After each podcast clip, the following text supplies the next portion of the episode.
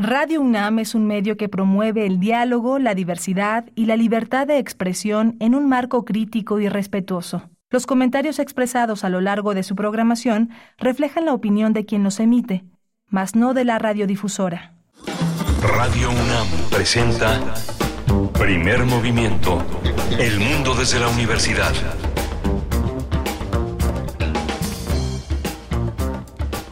Días, inicia primer movimiento. Ustedes están escuchando Radio UNAM. Buenos días de jueves, jueves 3 de agosto del 2023. Ya son las 7 con 3 minutos, 7 con 3 minutos, hora del centro del país. Les saludamos eh, en vivo por el 96.1 de la frecuencia modulada y el 860 de amplitud modulada con el equipo en cabina. Ya todo listo para iniciar y para llevar a cabo este espacio matutino hasta las 10 de la mañana. Estará Rodrigo Aguilar en la producción ejecutiva. Nos acompaña también Violeta Berber en la asistencia de producción. Antonio Beltrán a cargo de la consola en los controles técnicos en la cabina de FM y Arad Rebollar también nos acompaña en esta mañana del otro lado del cristal y de este lado en los micrófonos Miguel Ángel Quemain en la conducción. Miguel Ángel, buen día. Hola, Berenice, buen día, buenos días a todos los eh, que nos escuchan en la AM, en la FM y en las redes sociales que están Primer Movimiento en Facebook, P Movimiento en Twitter, y en la 96.1 de FM en el 860 de AM. Tenemos recomendaciones hoy. Hoy tenemos, eh, vamos a conversar con Edna Campos.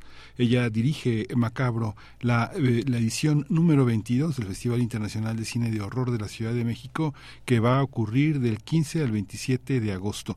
Edna Campos, pues una apasionada, una conocedora de cine, de literatura, de historia, está especializada en este género que es tan importante en la, en, en, en la historia del cine. Ella es también promotora y gestora cultural especializada en la producción y promoción del cine. Va a estar con nosotros en unos minutos más. Tendremos después el Observatorio Astronómico con la doctora Gloria Delgado Inglada, astrofísica, comunicadora científica, y nos hablará de el nombre que dieron a una nueva especie de luciérnaga en honor a la doctora Julieta Fierro.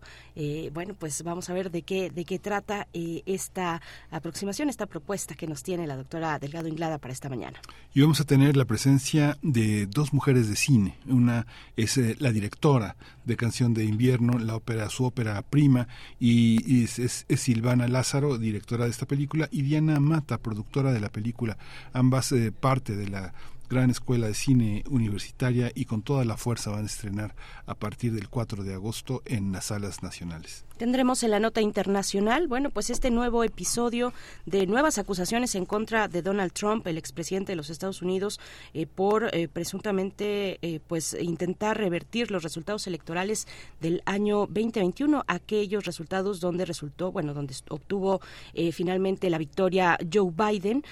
recordarán ustedes los el episodio de la toma del Capitolio, bueno, pues aquel 6 de enero del 2021, pues se presenta una vez más Donald Trump ante la justicia y tendremos una lectura de lo que ocurre, bueno, con una lectura en el contexto electoral, por supuesto, el próximo año, las elecciones de los Estados Unidos. Vamos a conversar con el doctor José María Ramos. Él es doctor en Ciencias Políticas y Sociología, es profesor investigador del Departamento de Estudios de Administración Pública en el Colegio de la Frontera Norte y es miembro del colectivo CACEDE. Así es que nos va a acompañar para hacer la lectura de este episodio importante eh, que está ocurriendo en los Estados Unidos. Y vamos a tener también la poesía necesaria y tendré la oportunidad de ofrecerles música y poesía. Y hoy viene también el doctor Alberto Betancourt. Hoy jueves, hoy jueves nos acompaña en los mundos posibles, la mesa del día. ¿Vivimos en el antropoceno? Se pregunta el doctor Alberto Betancourt. La tensión conceptual entre ciencias y humanidades. El doctor Betancourt, ustedes lo saben, es doctor en historia y es también profesor de nuestra Facultad de Filosofía y Letras en la UNAM. Ahí mismo coordina el observatorio del G20 y bueno, ya está de vuelta, estará presencialmente aquí en cabina para compartir estas reflexiones con todos nosotros. Y vamos a tener Derechos Humanos con Laura Alvarado, ella es fundadora y directora general de la Fundación Pro Niños de la Calle, también socia fundadora de Ideas Cheltic, experta en participación y empoderamiento infantil y adolescente. Bien, pues así los contenidos de esta mañana de jueves 3 de agosto y lo que ustedes quieran también aportar en redes sociales, esta red social que antes era Twitter y ahora es X, ahí tenemos nuestra cuenta arroba Movimiento, así nos pueden seguir y también comentar distintos aspectos que vamos eh, pues proponiendo a ustedes en la mañana. Y también en Facebook, Primer Movimiento en Facebook. Cuéntenos cómo pinta para ustedes este jueves, este pues ya cierre, vamos empezando, alcanzando el cierre de esta primera semana de agosto. Eh, vamos mientras con música. Vamos a escuchar de Golden Ganga eh, algo.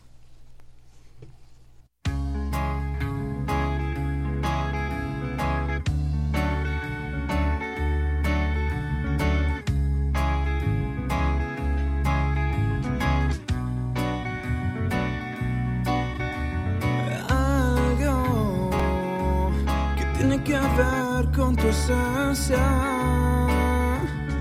Algo que agranda tu dulce sencillez.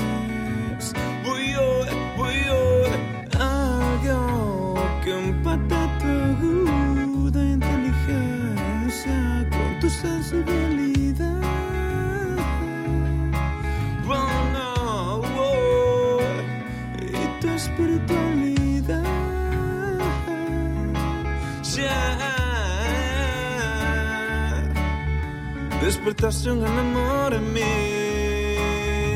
tan grande como nunca lo sentí. Salgo a caminar como siempre, buscándote entre la gente a ver si te encuentro casualmente.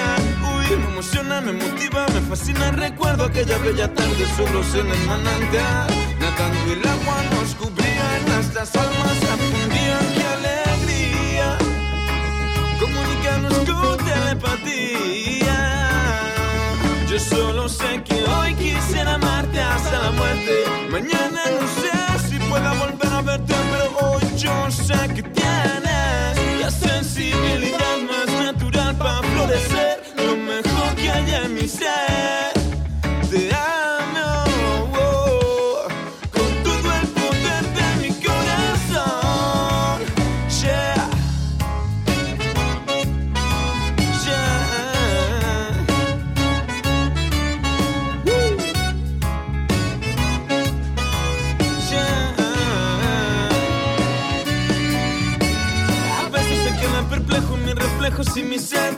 inmersos en la sensación de tu presencia, en la combinación de tus elementos. Adoro todos los momentos y quiero más de nosotros juntos. No hay nada como la tranquilidad que se respira cuando tus ojos me miran. Cuando tus ojos me miran, yo solo sé que hoy quisiera amarte hasta la muerte. Mañana no sé si pueda volver a verte, pero hoy yo sé la sensibilidad más natural para florecer. Lo mejor que hay en mi ser.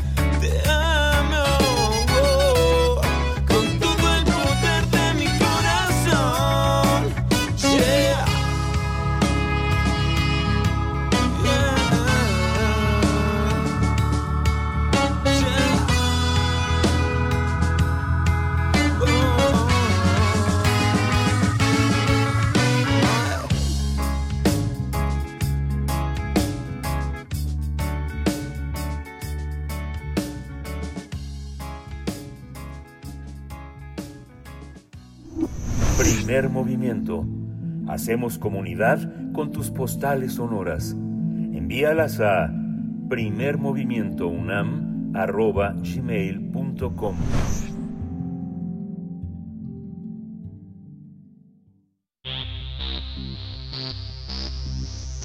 De festivales, ferias y más.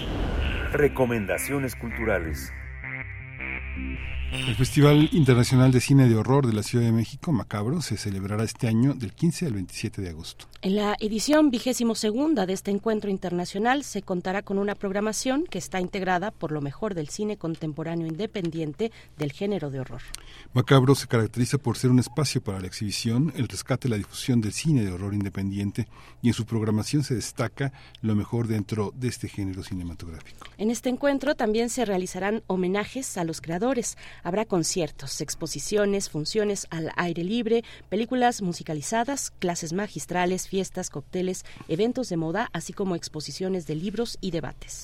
También se va a presentar una selección oficial de cortometraje que va a contar con más de 50 cintas de 21 países y va a estar dividida en tres secciones cortometraje internacional, cortometraje mexicano y cortometraje de animación. En esta edición, el Festival Macabro se podrá disfrutar en más de 20 sedes de la Ciudad de México y habrá una en el, en el estado de Puebla, aunque también tendrán funciones virtuales en plataformas de video como Filming Latino y Candy. Vamos a conversar sobre esta edición número 22 del Festival Internacional de Cine de Horror en la Ciudad de México con Edna Campos, que ya está en la línea y estudió periodismo y comunicación en la UNAM. Se diplomó en cine, literatura y historia y es una promotora y gestora cultural especializada en la producción y distribución del cine. Bienvenida, Edna Campos. Buenos días. Hola, buenos días. Qué gusto saludarlos. Igualmente, Edna, Edna Campos, pues una vez más estamos aquí y a pocos días de que arranque este Festival Internacional de Cine de Horror de la Ciudad de México. ¿Cómo viene esta nueva edición? Cuéntanos.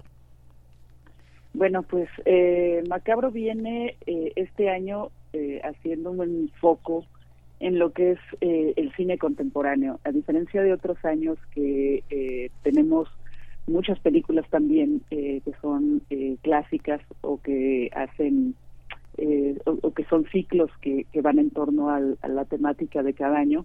Este año nos enfocamos justamente en lo que es el cine contemporáneo.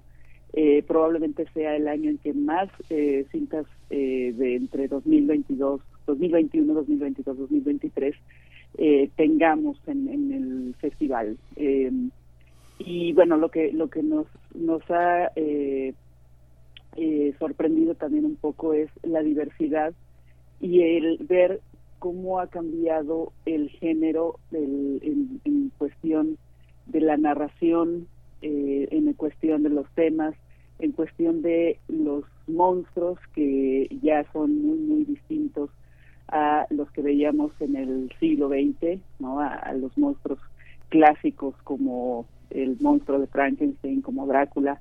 Eh, ahora vemos que es, eh, otros son otros tipos de, monstruos que pues sí son un poco más humanos por decirlo de alguna manera esta, esta edición, cuéntanos, eh, eh, hablábamos de los del cortometraje. El cortometraje está ya con una carta de naturalización entre nosotros, con, con un reconocimiento muy importante y como un mecanismo también de expresión de muchas personas eh, de gran talento que no tienen los recursos para expresarse de una manera más amplia. También, claro, está el género en sí mismo, que es una, que es una joya, pero cuéntanos qué hay eh, de México y del mundo en este cine, en este cortometraje y lo que está también tan fuerte también en el planeta que es la animación. Cuéntanos esta esta parte que vamos a ver, que, cómo podemos acercarnos, este Edna.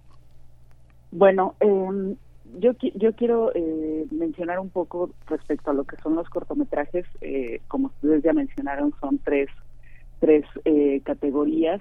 Em, este año la categoría de México viene con varios cortometrajes que tratan sobre los problemas contemporáneos en cuanto a lo que es la violencia, en cuanto a lo que son incluso eh, temas de feminicidios y desapariciones, como nunca los habíamos visto en, en el festival.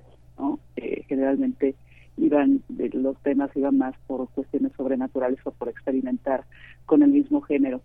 Y, y bueno, este año sí estamos viendo que hay un, eh, se remarca un poco esto con, con el terror social incluso bueno hay hay todo un programa que, que se podrá ver tanto en salas como en la plataforma de Filming Latino que va justamente sobre eso no y bueno como ustedes mencionan el, la animación sí es muy importante. Este año recibimos una gran gran cantidad de de cortometrajes de animación de los cuales pues destaco eh, los de un grupo canadiense que, que que hacen animación, son un colectivo canadiense, que ellos vendrán incluso a México a presentar esta serie de cortometrajes que pues van desde lo, humorístico, vamos mezclado con el terror, hasta pues eh, una animación ya ya bastante sofisticada, ¿no? Y eh, bueno, esto eso esto se va a poder ver eh, sobre todo en la Casa del Lago, en eh, los faros, el faro Cosmos, el faro Aragón, el eh, faro de Oriente, se va a poder ver también en el Centro de Cultura Digital. Eh, vamos, también en, en la FESA Catlán, también de, la UNAM.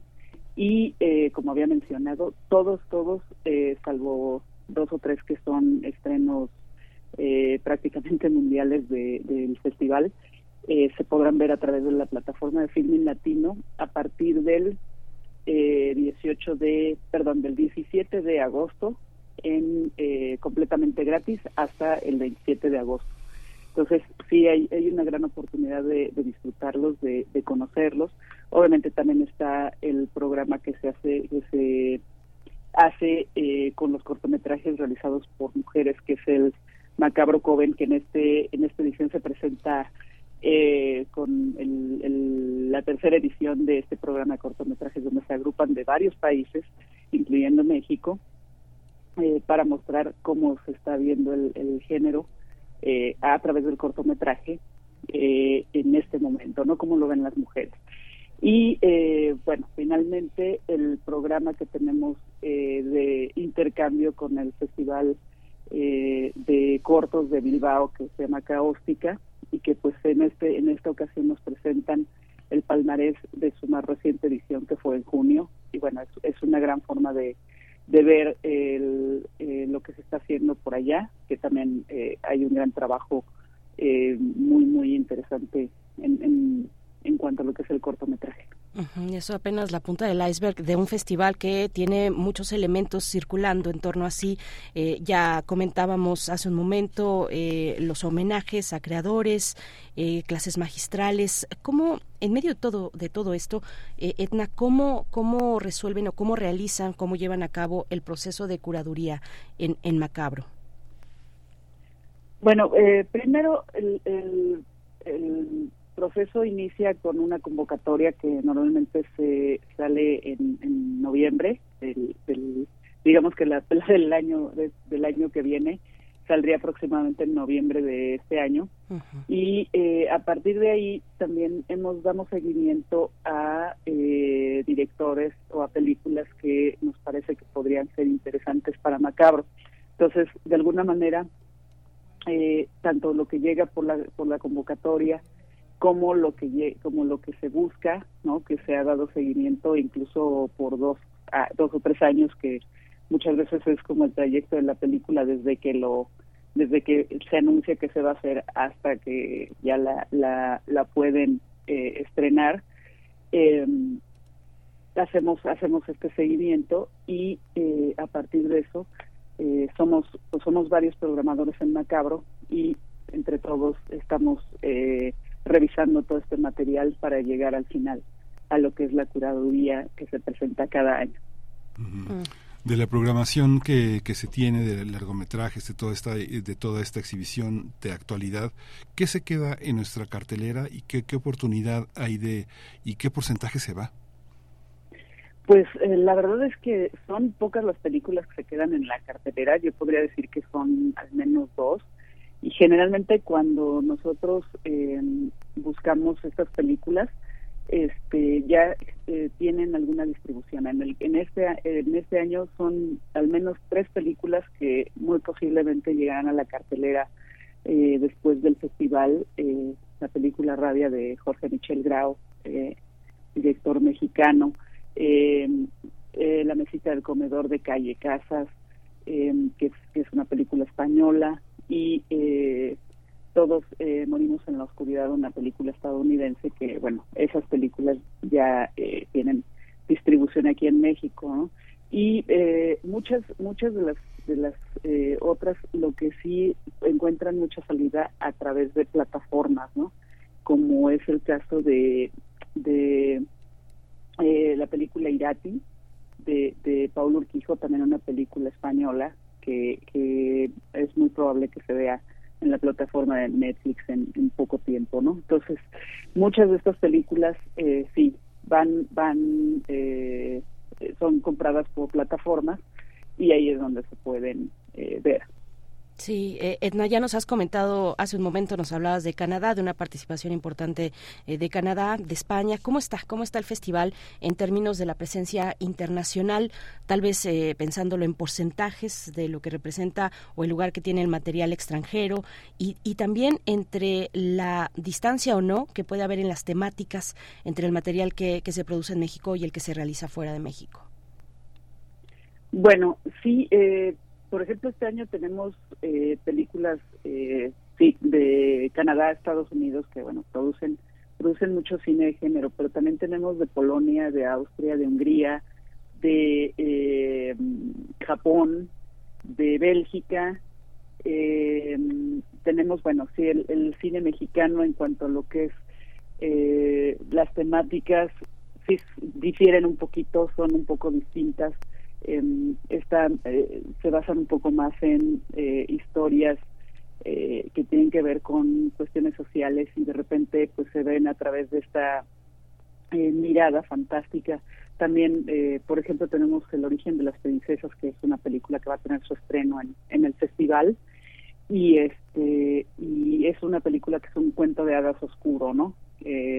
Muy muy basada en lo que es el el eh, la, la, interacción eh, doméstica entre una madre y su hijo. Entonces, este, creo que creo en ese sentido sí son un poco distintas, ¿no? A, a películas como Mother Superior, que es una película eh, austriaca, en la cual, bueno, es, es mucho más cercana a lo que es lo eh, sobrenatural y lo este que tiene que ver un poco más con lo clásico del género en cuanto a este eh, a, a, que eh, se desarrolla todo eh, en un convento y con una monja no entonces eh, eso es eso es mucho más común en el terror tradicional que ver como estos eh, cuentos de hadas eh, que tienen estos matices sociales no mm. Y el documental forma parte también del cine, del cine, del cine de horror, del este, hay una, hay una visión de lo documental que pueda entrar en una dimensión que eh, tiene una tradición de ficción exclusivamente. Sí, eh, de hecho, bueno, eh, cada año nosotros eh, incluimos documentales, pero justo en esta ocasión es la primera vez que entra un documental a una sección de competencia esto porque nos pareció que, que podía eh, aportar muchísimo a la diversidad dentro de, esta misma sección. Esta sección es de eh, thriller, fantasía y, y, y eh, ciencia ficción. Eh, es un documental que se llama Isla Alien, eh, un documental que es una coproducción entre Chile e Italia y bueno, va sobre grupo de radioaficionados que piensan que están comunicándose con extraterrestres, ¿no? Y bueno, la, la forma de narrar el documental eh, va, digamos, de esta situación bastante peculiar eh, a revisar la historia de Chile en los años 80, ¿no? cuando todavía eh, gobernaba Augusto Pinochet y bueno, nos vamos vamos encontrando ciertos eh, caminos que unen a esta a esta comunidad con eh, lo que sucedía a nivel político en este momento en el país.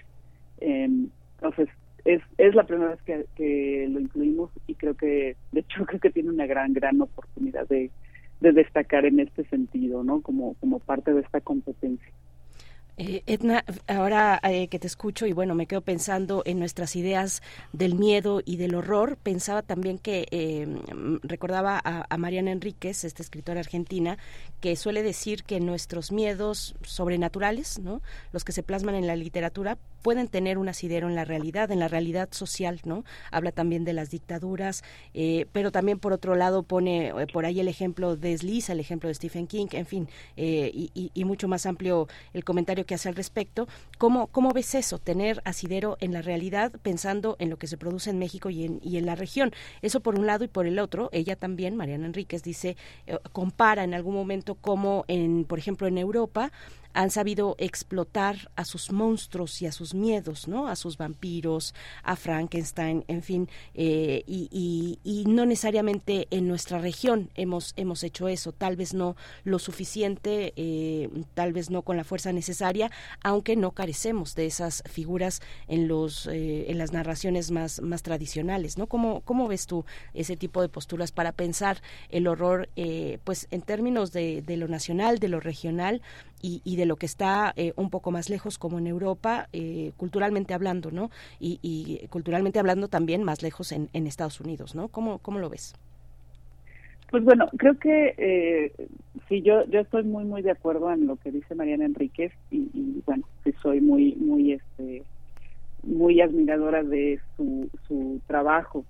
Eh, me parece que es eh, que sí da justo en el en el clavo cuando menciona esta esta esta esta eh, mezcla entre lo sobrenatural con el asidero este en lo real y es lo que sí caracteriza definitivamente el cine latinoamericano y lo hace diferente a, justo al, al, cine europeo y al cine estadounidense no que sí eh, está pues toda esta historia eh, de alguna manera oscura de la de la región, ¿no? Que, que pues en algún momento, sobre todo en Sudamérica, eh, tuvo varias dictaduras en su historia y muchas de estas eh, eh pues, este contexto de ahí se, se han, tomado varias historias algunos de los directores para para plasmarlas en, en sus películas, ¿no? O sea, es, es muy, muy característico justamente del terror latinoamericano y México, por supuesto, no es la excepción, ¿no? También eh, lo ha hecho. En el caso de Europa, eh, sobre todo en este momento, creo que sí, en lo que está dando mucho eh, de qué hablar y que nos está dando muchas películas es justamente este que sí están buscando en su tradición folclórica en toda esta eh, cultura que de alguna manera es mágica eh, para para hacer eh, películas, ¿no? Y, bueno, de ahí, por ejemplo, tenemos este esta película Irati que yo ya había mencionado, que es muy muy característica de esto, ¿no? Basada completamente en una leyenda del País Vasco, una película de, de, de época que pues muestra la, el choque entre lo que eran los cultos paganos con el cristianismo que en el en el momento en que se hace la película en está contada la película mejor dicho eh, viene este choque no justamente. Y eh, en el caso de pues de los Estados Unidos sí creo que los eh, miedos son otros no ellos eh, en este momento creo que justamente están haciendo estas películas sobre sus monstruos reales sobre esta, eh, de alguna manera, esta descomposición social que hay por allá y que, eh, pues, de alguna manera está azotando a la sociedad de ese país. Y, creo que, también lo están haciendo, bueno, creo que siempre han sido, eh, ha sido un gran productor de cine de terror, ya sea a nivel independiente o a nivel comercial, y bueno, lo, lo maneja en el género muy, muy bien, ¿no? El, en Estados Unidos. Y creo que eh, se combina un poco con lo latinoamericano al verse, eh, al ver la influencia que, que sí ha tenido el cine estadounidense, muchos de los directores. Entonces de ahí eh, entiendo muy bien lo que dice Mariana Enríquez en cuanto a que están todas estas referencias eh, de la historia de la región, pero también está la influencia de escritores como Stephen King o, de bueno las películas clásicas de, de Universal, por decirlo de alguna manera, ¿no? Entonces, eh, creo que ahí es donde va todo, ¿no? Y bueno, finalmente, también creo que la diferencia es eh, el, la cantidad de dinero que hay para producir en un lugar, en otro, y que, bueno, en Latinoamérica es, son bastante precarias las, las producciones, eh, se hacen con muy poco dinero, y creo que si hubiera un poco más de de financiamiento para ellas, veríamos muchas, muchas mejores películas eh, en, en esta región. Sí. Hay, todavía todavía hay personas que llaman este indígenas a los grupos originarios, ¿no? Y las políticas públicas también, pero hay eh, se habla de un cine mije, se habla de un cine zapoteca, se habla de un cine mixteco. Hay una hay una presencia del horror entre las producciones que se hacen en el cine que se, que se está produciendo por esas comunidades originarias. Eh, pues bueno, en lo que nosotros eh, hemos recibido realmente no, y lo que hemos buscado realmente no no ha habido eh, ese tipo de, combinación, ¿no? De, de, del, de lo que hacen los grupos originarios a nivel de cine con, con el género. Em, hace algunos años eh, recibimos una película que se llamaba Nahuales, que eh, era realizada justamente por un director ya fallecido, César García, quien eh, justamente hablaba de, de las anécdotas de los nahuales. era una combinación entre ficción y documental, eh, en donde, bueno, el, lugar de, de, Morelos, donde, donde él era originario, entrevistó a muchas personas que habían tenido pues experiencias eh, con nahuales y al mismo tiempo narraba una ficción sobre un encuentro con un nahual, ¿no? Eh, pero debo decir que fuera de esa película casi no hemos recibido este, películas producidas eh, justamente por, eh, cineastas originarios de, de estas comunidades. No hemos recibido casi. Edna, pues eh, queremos que nos cuentes de eh, el resto de todo esto que está eh, circundando y acompañando al, al, festival, pues las exposiciones, habrá sesiones de películas musicalizadas, clases magistrales. fiestas, eventos distintos, exposiciones de libros, debates y demás. Cuéntanos un poco de ello. Pero, pero antes nada más para, para, para un poco soltar ya el tema de los de las temáticas que atraviesan este festival macabro, el Festival Internacional de Cine de Horror de la Ciudad de México. ¿Todavía se sostienen los temas de la pandemia o ya los estamos eh, poniendo en otro lugar eh, o cómo se están desarrollando? ¿Hay todavía estas derivas de la pandemia que tienen que ver tal vez con, eh, no sé, mutaciones o distopías? ¿cómo, ¿Cómo se ve en esta edición del festival?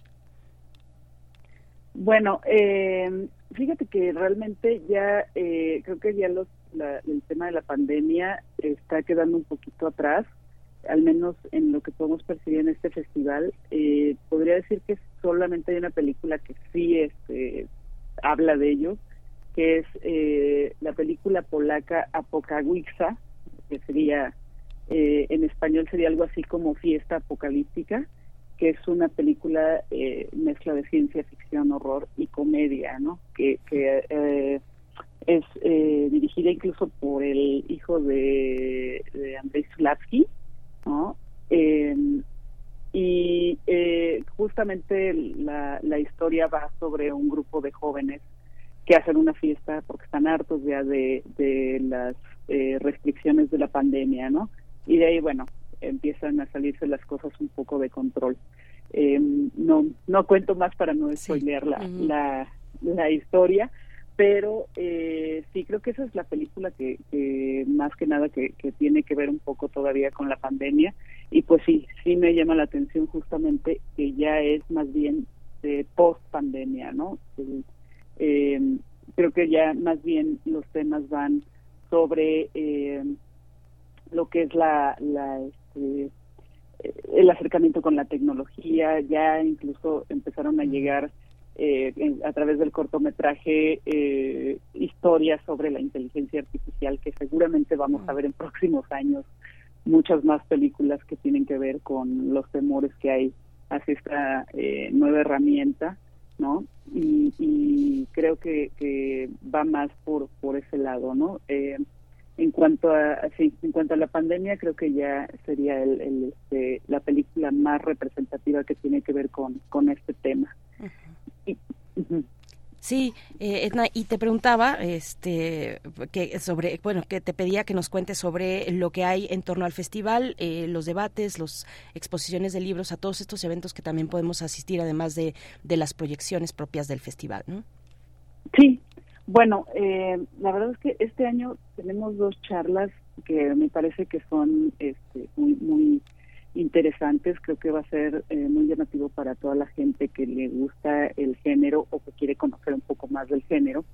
¿no? La, la primera es El miedo en el siglo XXI a través del cine de terror, ¿no? que, que en el cual bueno pues va a ser una un conversatorio entre eh, Emilio Portes, eh, director de Belcebú, eh, Michelle Garza Cervera, directora de Huesera, y Hugo Magaña, que va a presentar un cortometraje que se llama La Cuarta Pared, ¿no? Eh, esto esto va a ser en eh, Radio IPN.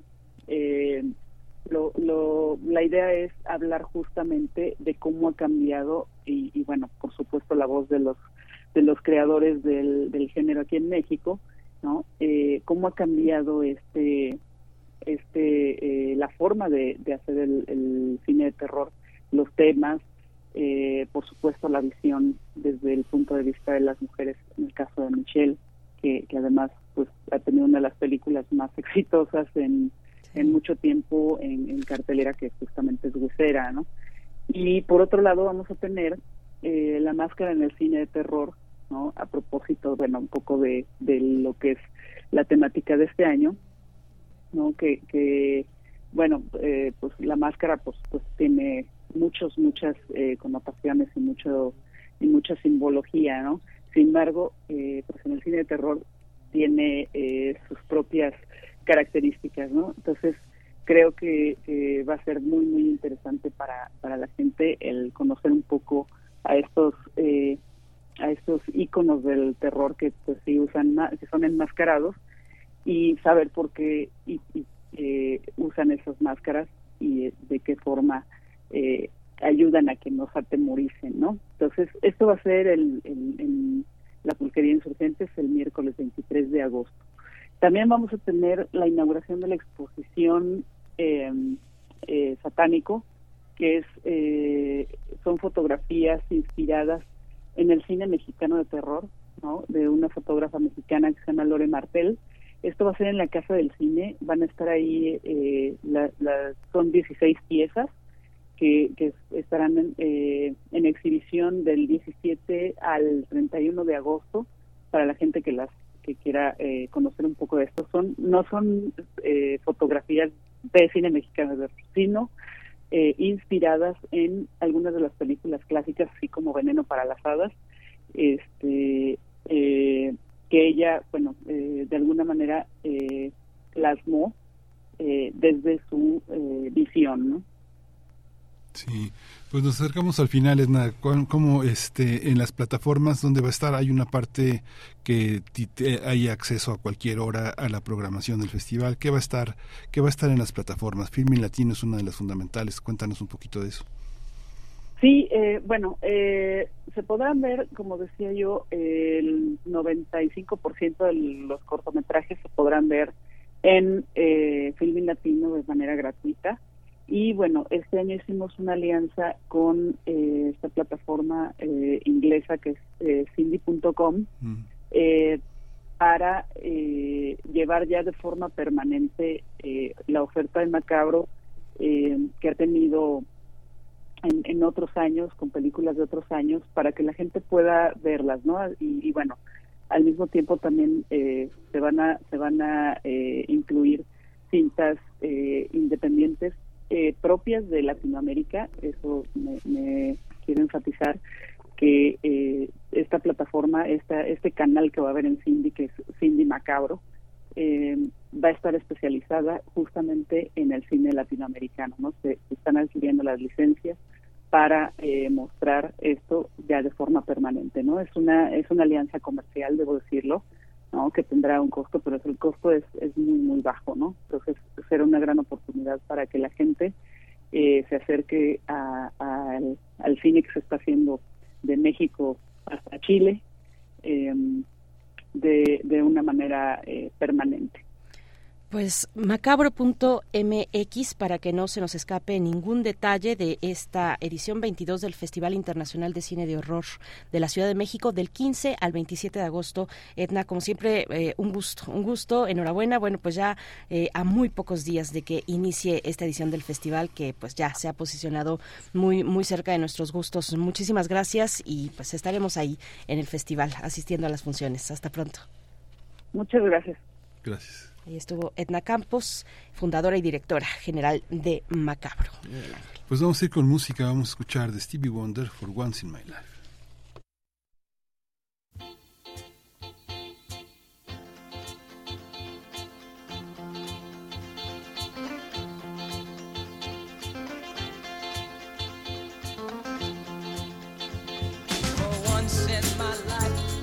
someone who needs me, someone unafraid, I can go where life leads me. Somehow I know I'll be strong. For once I can touch what my heart used to dream of long before I do. Oh, someone warm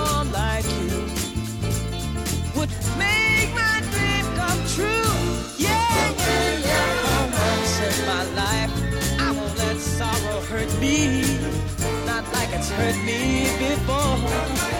For once, I have something I know won't desert me.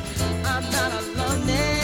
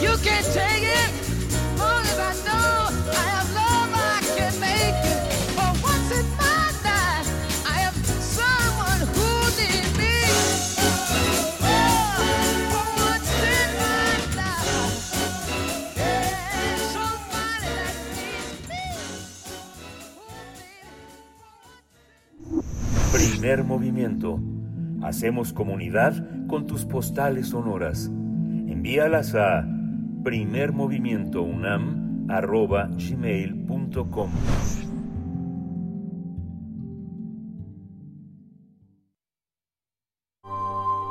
Del brazo de Orión al universo. Observatorio Astronómico. Saludamos, damos la bienvenida esta mañana a la doctora Gloria Delgado Inglada, astrofísica, comunicadora científica, que ya está con nosotros de vuelta después de este periodo vacacional que todos nos tomamos. Querida doctora Gloria, ¿cómo estás? Esperamos que pues muy descansada y con ánimo de iniciar este, este segundo semestre del año. Buenos días.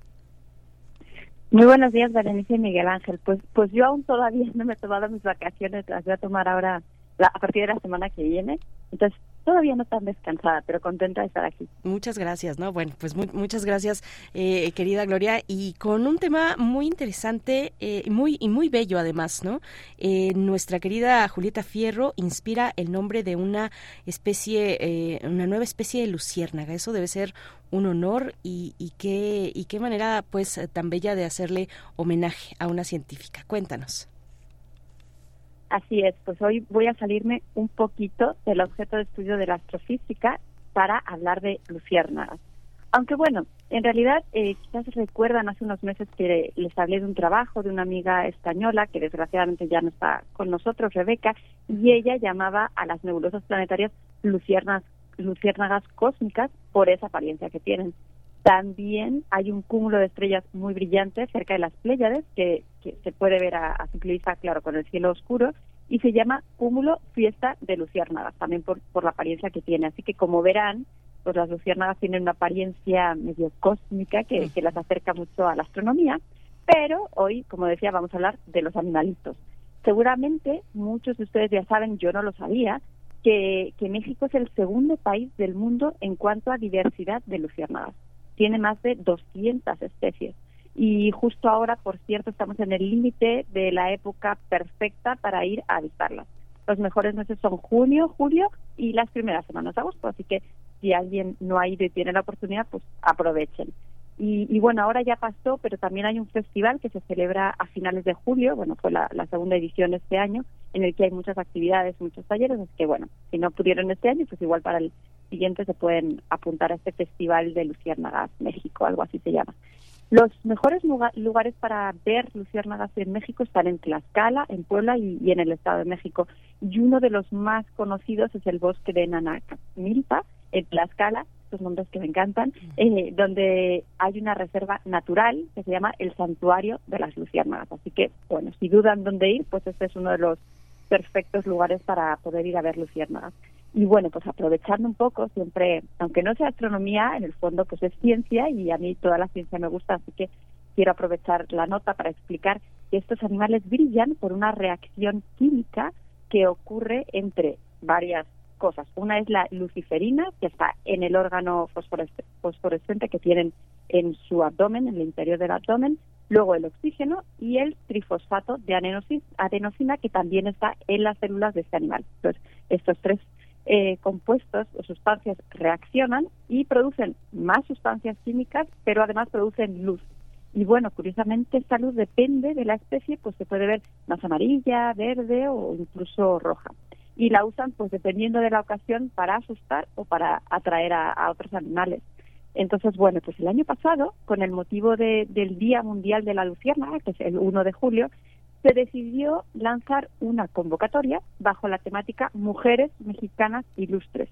Y la idea pues era encontrar el nombre adecuado para una nueva especie de luciérnagas del género Piropiga que se había encontrado en Ciudad Universitaria, en la Ciudad de México, así que muy cerca de muchos de los que nos estarán escuchando ahora. Y bueno, pues lo que se hizo es convocar a la ciudadanía mexicana para aportar sus ideas. Entonces recogieron 89 propuestas de mujeres relevantes en la ciencia, pero también en la literatura, deportes, pintura, actuación, en el activismo.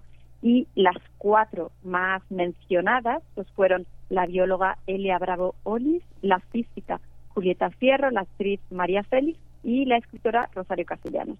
Entonces, entre estas cuatro, pues se hizo después una, una votación, bueno, con el público, usando la plataforma Mentimeter, que por cierto si no la conocen, yo les animo a, buscarla porque es muy útil para, para clases y para charlas, ¿no? Entonces, usando esta plataforma, se, se invitó al público de nuevo a votar ahora entre estas cuatro candidatas y ahí es donde, bueno, pues la ganadora resultó la física y divulgadora y amiga de muchos de nosotros, Julieta Fierro, con 282 votos. Y entonces, desde, desde ese momento, pues esta nueva especie de piropiga tiene el nombre científico de P. Julieta Fierro Ae. No sé si así se pronuncia, pero bueno. Y bueno, pues como nota curiosa, no es la primera vez que se le da el nombre de una persona mexicana, una especie de luciérnaga.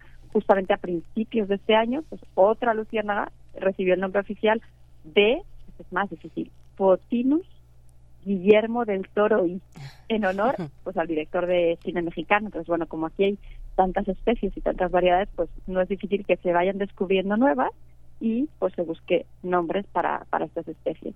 Y bueno, hay un artículo científico en el que quien les dé, tenga más interés sobre los detalles biológicos o, lo que ah, porque se aprendieron eh, yo, yo no, no, no soy experta entonces no conozco mucho pero sí hay cosas nuevas en esta especie que se pudieron aprender y todo esto está explicado en el artículo que pueden encontrar bueno está disponible en las redes en, en, en la revista se publicó en la revista Acta Zoológica Mexicana se publicó este año y el primer autor se llama Ishwari Gutiérrez Carranza.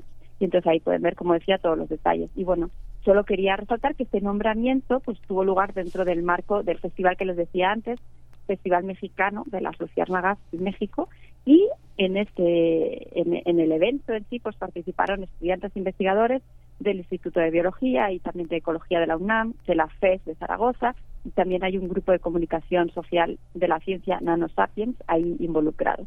Y aprovechando esta nota, pues yo quisiera decir algunas palabras más sobre dos temas. Uno es Julieta Fierro y el otro es la ciencia ciudadana. Entonces voy a empezar por el segundo, eh, la ciencia ciudadana. Pues, ¿qué, qué, qué es esto? no Que ya lo hemos mencionado aquí en alguna otra ocasión, pero podríamos decir que es una forma novedosa de hacer ciencia, aunque ya lleva varios años, y que involucra a la sociedad. Son ciudadanos y ciudadanas que se vuelven, los llaman así, ciudadanos científicos, y entonces colaboran con científicos profesionales. Y dependiendo del proyecto, pues se puede tocar desde simplemente recopilar datos o tomar fotografías, a veces organizar, revisar datos, incluso también proponer ideas. Y hay proyectos en los que esta participación es clave y de hecho no podrían tener éxito los proyectos si no fuera por la participación de estas personas que lo hacen, por supuesto, de manera voluntaria. Un ejemplo astronómico que quizás ya haya mencionado aquí eh, se llama Galaxy Zoo, que llevan más de 10 años. Eh, pueden buscarlo en Internet, básicamente tienen imágenes de galaxias y los, las personas voluntarias las van clasificando según su morfología. Hay como un manual de ayuda muy breve y simplemente hay que clasificarlas. Y han sido más de un millón de personas las que han eh, aportado ahí su, su tiempo y sus conocimientos y gracias a eso pues se van teniendo pues más información sobre la morfología de galaxias que es muy importante en el contexto de, pues de astrofísica del universo. ¿no? Entonces, si no fuera por estos voluntarios, pues la, los científicos, la comunidad científica tardaría muchísimo tiempo en lograr esa clasificación de, de tantas galaxias, ¿no? Eh, y algunos, en algunos casos, estos ciudadanos científicos se involucran tanto que a veces se vuelven coautores de artículos de investigación, ¿no? Y, y, y según la NASA, que tiene una página especial para estos proyectos de ciencia ciudadana, pues en sus proyectos hay más de 400 ciudadanos científicos que están involucrados y que son coautores de los artículos. Y para quien quiera participar, pues bueno, hay muchísimas plataformas eh, disponibles, pero bueno, una de ellas se llama EU Citizen Science. Pueden buscar ciencia ciudadana en Internet y sobre todo, pues bueno, en Europa y en Estados Unidos hay páginas que agrupan por temas estos proyectos. Hay de biodiversidad, de astronomía, de biología, de geografía. Se pueden buscar eh, la temática. Algunos incluso son, pues, por supuesto, en México. Pues, pues les animo de nuevo a, a estas mentes curiosas que nos escuchan a buscar algún proyecto que les interese y pues contribuir de forma directa a, la ciencia. Y sobre Julieta Fierro, pues bueno, mucho ya, ya sabemos, ¿no? Eh, aquí en este espacio, pero bueno, como investigadora trabajó a, al principio de su carrera en temas de medio interestelar, pero muy pronto, por fortuna para todos nosotros, se enfocó en la educación y en la divulgación de la astronomía. Ella ha recorrido y de hecho sigue recorriendo el país, inspirando a toda persona que con la que se encuentra y con la que tiene una conversación, aunque sea breve, seguramente la habrán visto en algunas de sus conferencias en las que bueno baila, hace demostraciones científicas, uno se ríe, se pone triste, reflexiona y, y hace accesible sobre todo la ciencia a todas las personas de todas las edades y con cualquier tipo de, conocimiento o desconocimiento. Y ella ha escrito pues decenas de libros, de artículos, ha impartido centenares de conferencias, de talleres. Quizás la hayan visto en un programa de televisión, Sofía Luna, agente espacial, también la verán pues con frecuencia en los medios de comunicación, no solo hablando sobre astronomía, sino eh, su, conocimiento y su experiencia es tal que le preguntan sobre casi cualquier tipo de acontecimiento o noticia que haya relevante en el mundo de la ciencia, pero, pero no solo de la ciencia. Tiene tres doctorados honoris causa, tiene muchísimos premios, entre ellos, por resaltar uno, pues el premio Kalinga de la, de la UNESCO, es miembro de la Academia Mexicana de la Lengua, también de la Academia Estadounidense de las Artes y las Ciencias, y bueno, pues eh, ahora, además de todo esto que le faltaba, pues, pues, pues tiene esta nueva especie de lucierna que a partir de ahora brillará en los cielos mexicanos con el nombre de esta inquieta, generosa e inteligente astrónoma mexicana.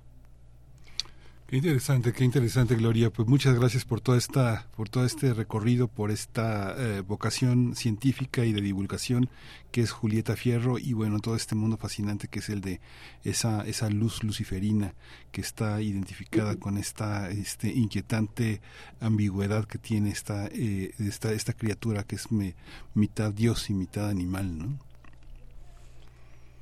Así es, así es. No vamos a entrar en, en, en esas cosas, pero es verdad, las luciérnagas son unos animales, eh, no sé, misteriosos. O sea, no, no es casualidad esta forma que tienen esa luz que, que inspira pues incluso a los astrónomos para dar nombres a, a los objetos astronómicos, pero pero también a, pues, a escritores, poetas y por supuesto a cada uno de nosotros. Así que yo todavía no he tenido la oportunidad, pero quiero ir a verlas en algún momento.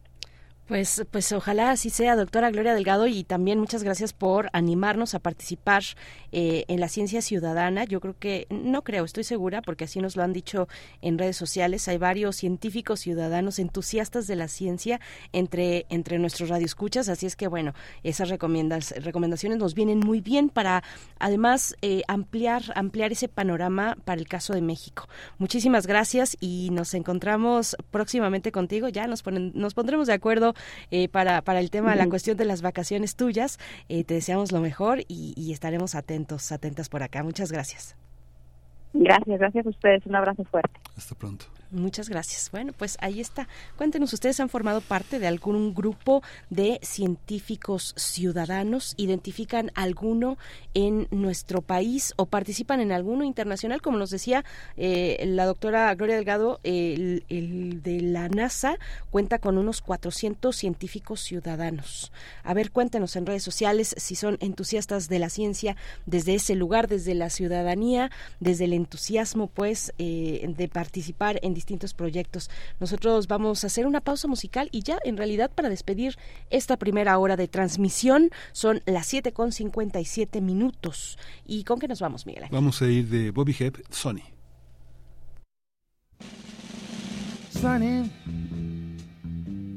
yesterday my life was filled with rain.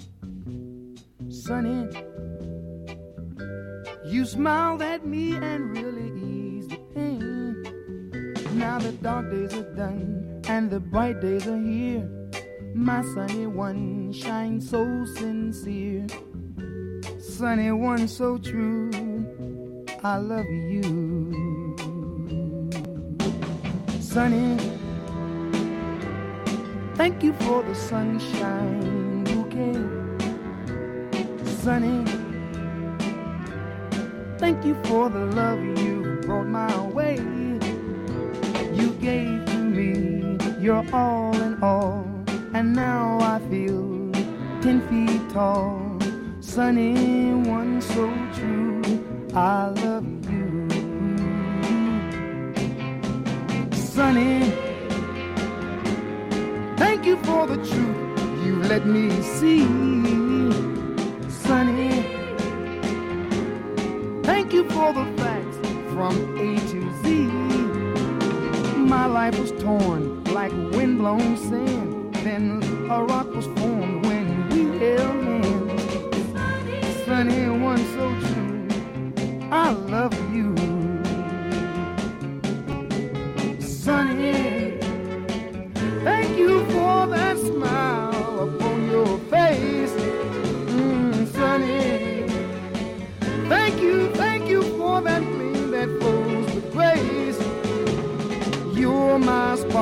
of nature's fire.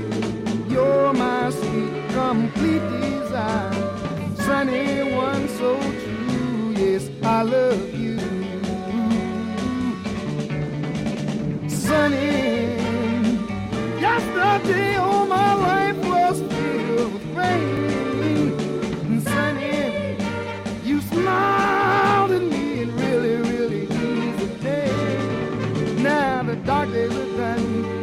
bright days are here. My sunny one shines so sincere. Sunny one so true. I love you. I love you. I love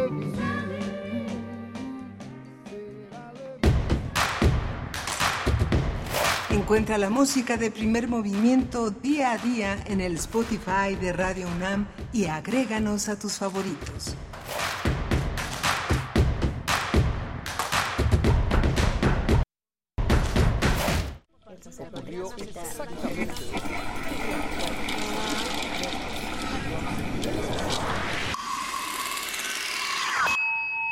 XEUM.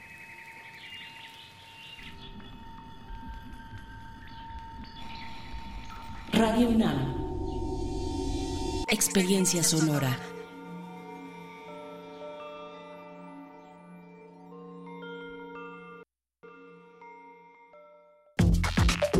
Alrededor de un tema siempre habrá muchas cosas que decir.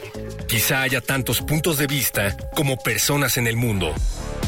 Únete a la revista de la universidad donde convergen las ideas. Jueves a las 16 horas, después del corte informativo. Disentir para comprender. Radio UNAM, Experiencia Sonora. Habla Salomón Chertorivsky, integrante de la Coordinadora Ciudadana Nacional. Soy Salomón Chertorivsky y quiero que las y los chilangos vayamos derechito a la alegría. Ir derecho a la alegría es viajar en un metro seguro y moderno. Ir derecho a la alegría es que siempre llegue agua a tu casa. Ir derecho a la alegría es que todos tengan un nuevo seguro popular. La Ciudad de México puede volver a sonreír, porque cuando el odio se adueña del espacio público, la alegría es revolución. Movimiento Ciudadano. Creemos en un mundo donde se escucha toda la música, toda la música, la música. Donde el conocimiento esté abierto al mundo. Donde se ame de todas las formas. Ese mundo es posible y vamos a pelear por él. Resistencia modulada. De lunes a viernes, de las 20 a las 23 horas, por el 96.1 de FM, Radio UNAM. Experiencia sonora.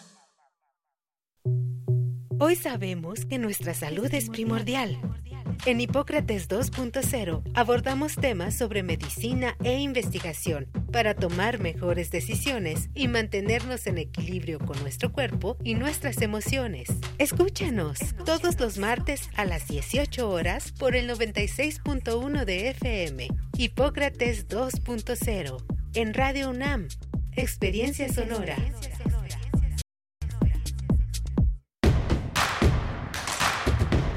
Queremos escucharte. Llámanos al 55 36 43 39 y al 55 36 89 89. Primer movimiento. Hacemos comunidad. Hola, buenos días. Ya son las 8 de la mañana con 3 minutos en esta gran ciudad de México. Estamos en primer movimiento en este eh, 3 de agosto. Ya e inició agosto con toda su fuerza, con toda su eh, energía este, este mes que se inauguró esta semana. Vamos a, eh, estamos en Adolfo Prieto 133 en la sede de Radio UNAM, que es eh, la quien cobija, quien eh, da este blindaje a primer movimiento, esta revista matutina de 7 a 10 de la mañana. Está Antonio Beltrán en los controles técnicos, Rodrigo Aguilar en la producción ejecutiva y mi compañera Berenice Camacho en la conducción. Querida Berenice, buenos días. Hola Miguel Ángel Quemain, qué gusto, qué gusto, estamos de vuelta luego del corte, un breve corte aquí en Radio UNAM y también en Radio Nicolaita. Saludos por allá, saludos a Morelia, estamos en el 104.3, llegamos así a eh, la capital del estado de Michoacán y por supuesto en Ciudad de México en, en el 96.1 de la frecuencia modulada, también en la web para todo el mundo, www.radio.unam.mx, igualmente nos escuchan en las plataformas que reproducen la señal de radio, ahí también nos vamos a encontrar para seguir haciendo este diálogo que ha estado pues entre científico y también cultural. Eh, hemos hablado en la hora anterior del, del Festival Internacional de Cine de Horror de la Ciudad de México, Macabro, mejor conocido como Macabro, que ya llega a su edición número 22.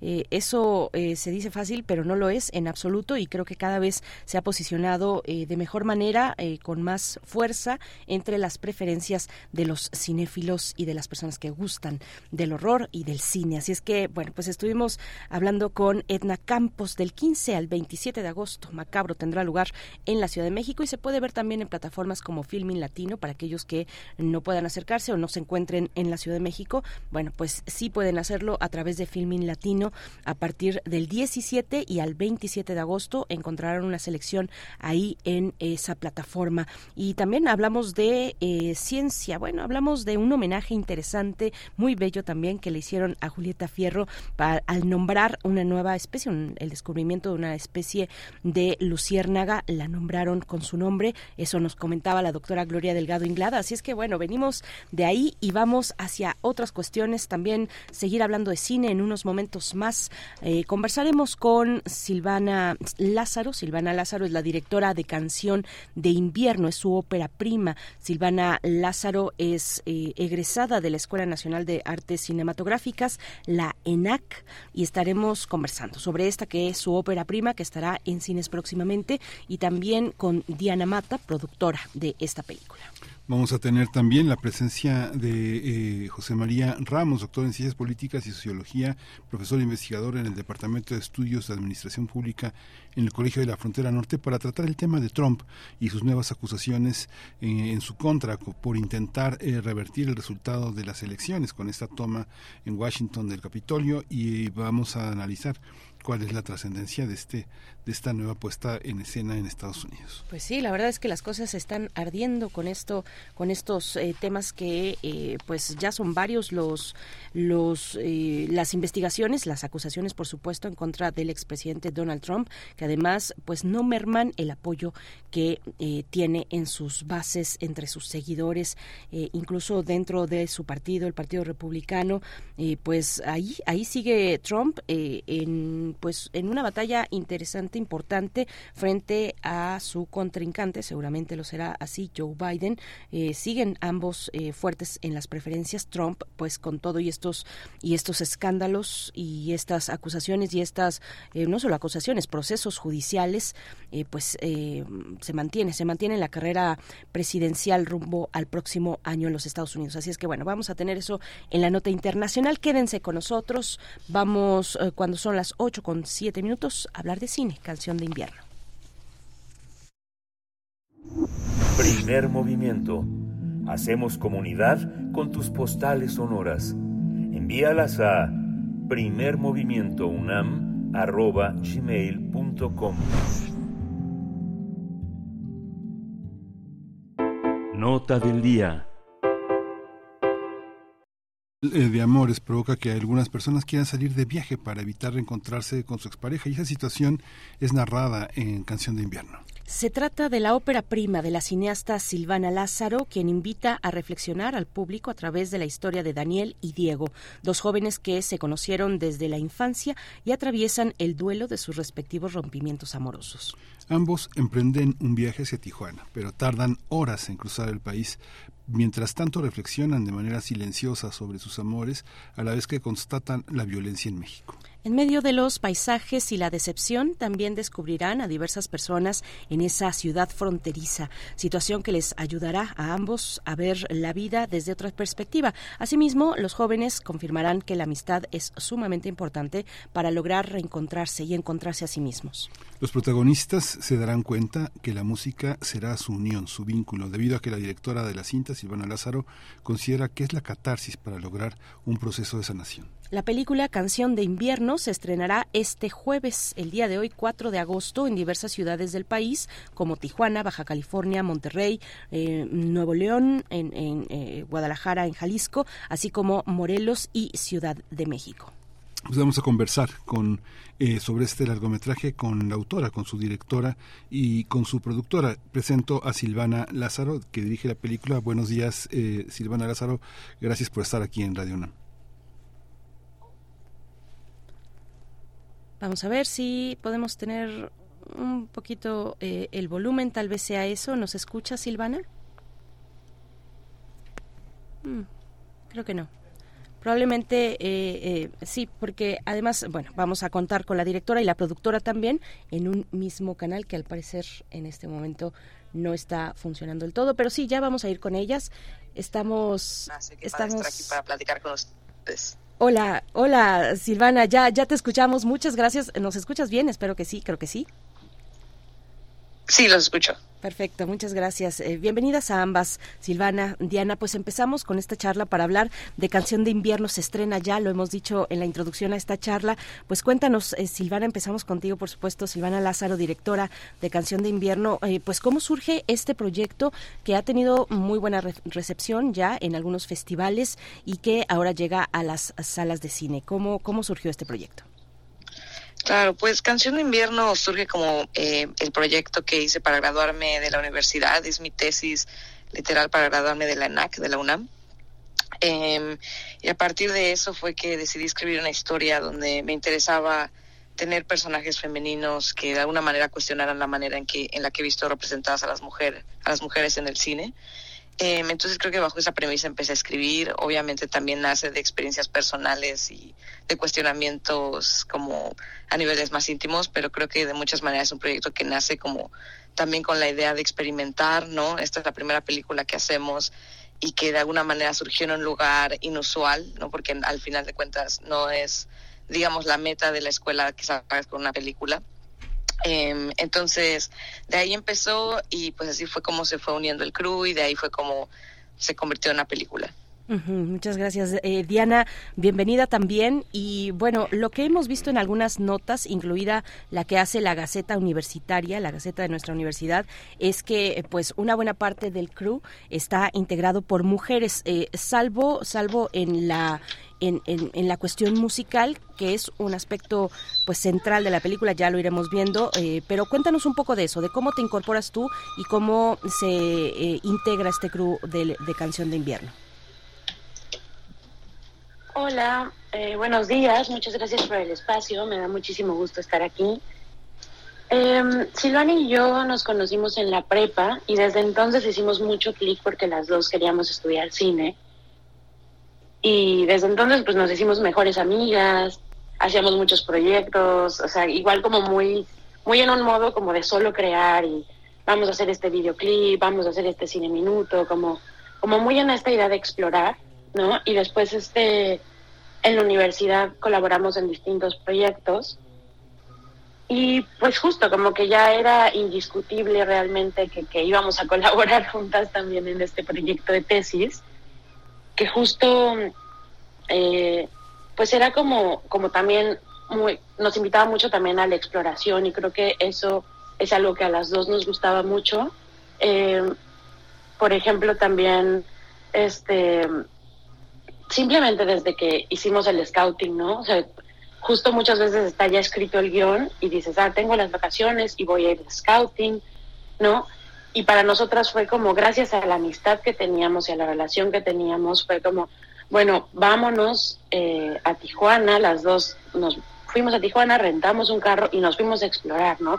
Y a partir de, muchas experiencias que se vivieron en ese viaje, eh, y como de cosas que vimos, sobre todo de cosas que observamos, fue que, que también se, se, se concluyó la escritura del guion, ¿no? Entonces creo que también eh, fue muy importante esta cosa como de, la amistad en la película eh, que tenemos Silvana y yo para también hacer una, una, película sobre la amistad, ¿no? Porque justo la peli es, el scouting fue un road trip, la, la película es un road trip, ¿no? El rodaje fue un road trip, entonces como que siento que, que y, también con amigues, ¿no? Entonces esta cosa de hacerlo entre amigues eh, fue algo súper importante y algo que mantuvimos muy presente en en el, el, alma de la película y yo creo que es algo que sí se siente mucho. Sí, claro.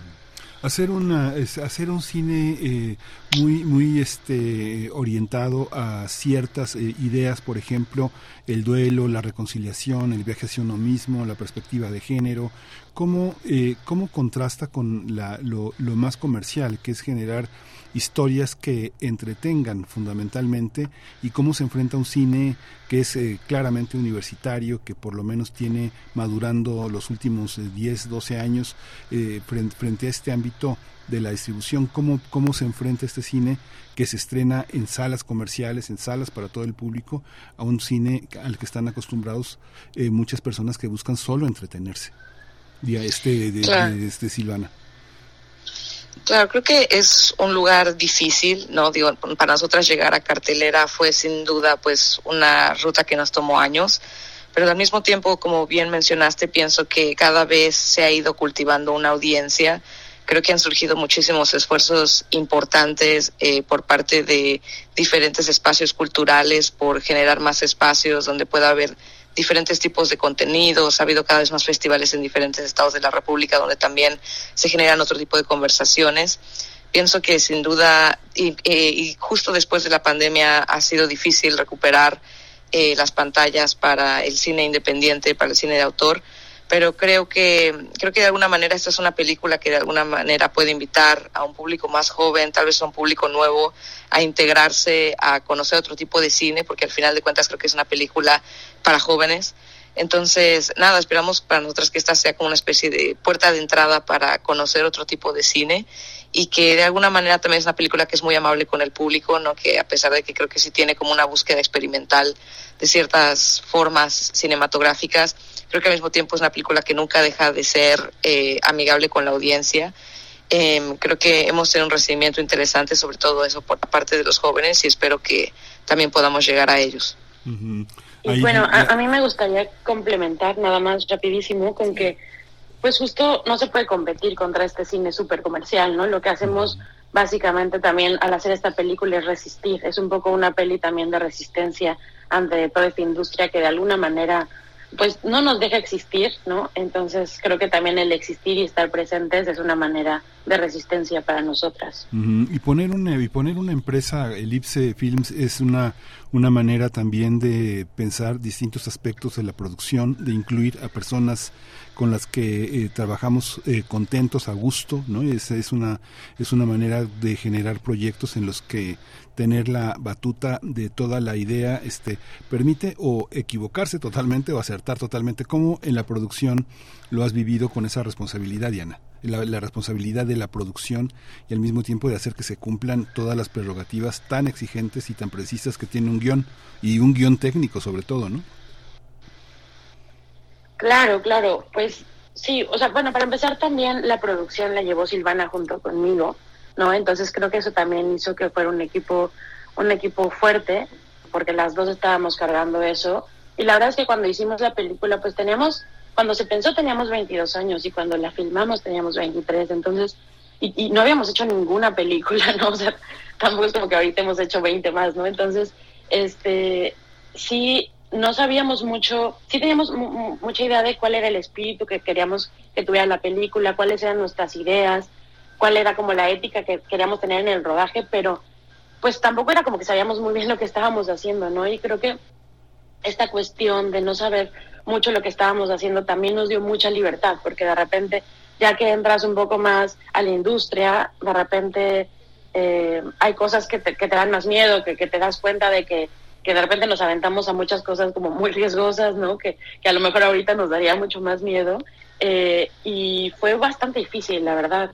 Eh, básicamente el rodaje también estaba pensado para tener esta libertad, ¿no? Porque como es una peli que, que mezcla un poco la ficción y el documental, teníamos que estar abiertas a eso, ¿no? Y también un poco respondiendo a las necesidades de la producción, que era como un, una producción con básicamente nulo presupuesto, este y entonces teníamos que adaptarnos a lo que a lo que había, a lo que a lo que se podía filmar en ese momento, a la gente que estaba en ese lugar, ¿no? En las escenas donde hay bares, por ejemplo, no era como que podíamos cerrarlo y meter a 50 extras, era como la gente que está aquí y a ver cómo le hacemos y a ver si quieren salir, ¿no? Entonces, eh, eso fue muy divertido también, pero fue muy difícil. Y yo no voy a mentir, yo muchas veces me encerré un momento en, en un carro o en un baño o en algo y me puse a llorar de que, de que estaba súper nerviosa, de que decía, como, ah, ¿qué, ¿qué, estoy haciendo?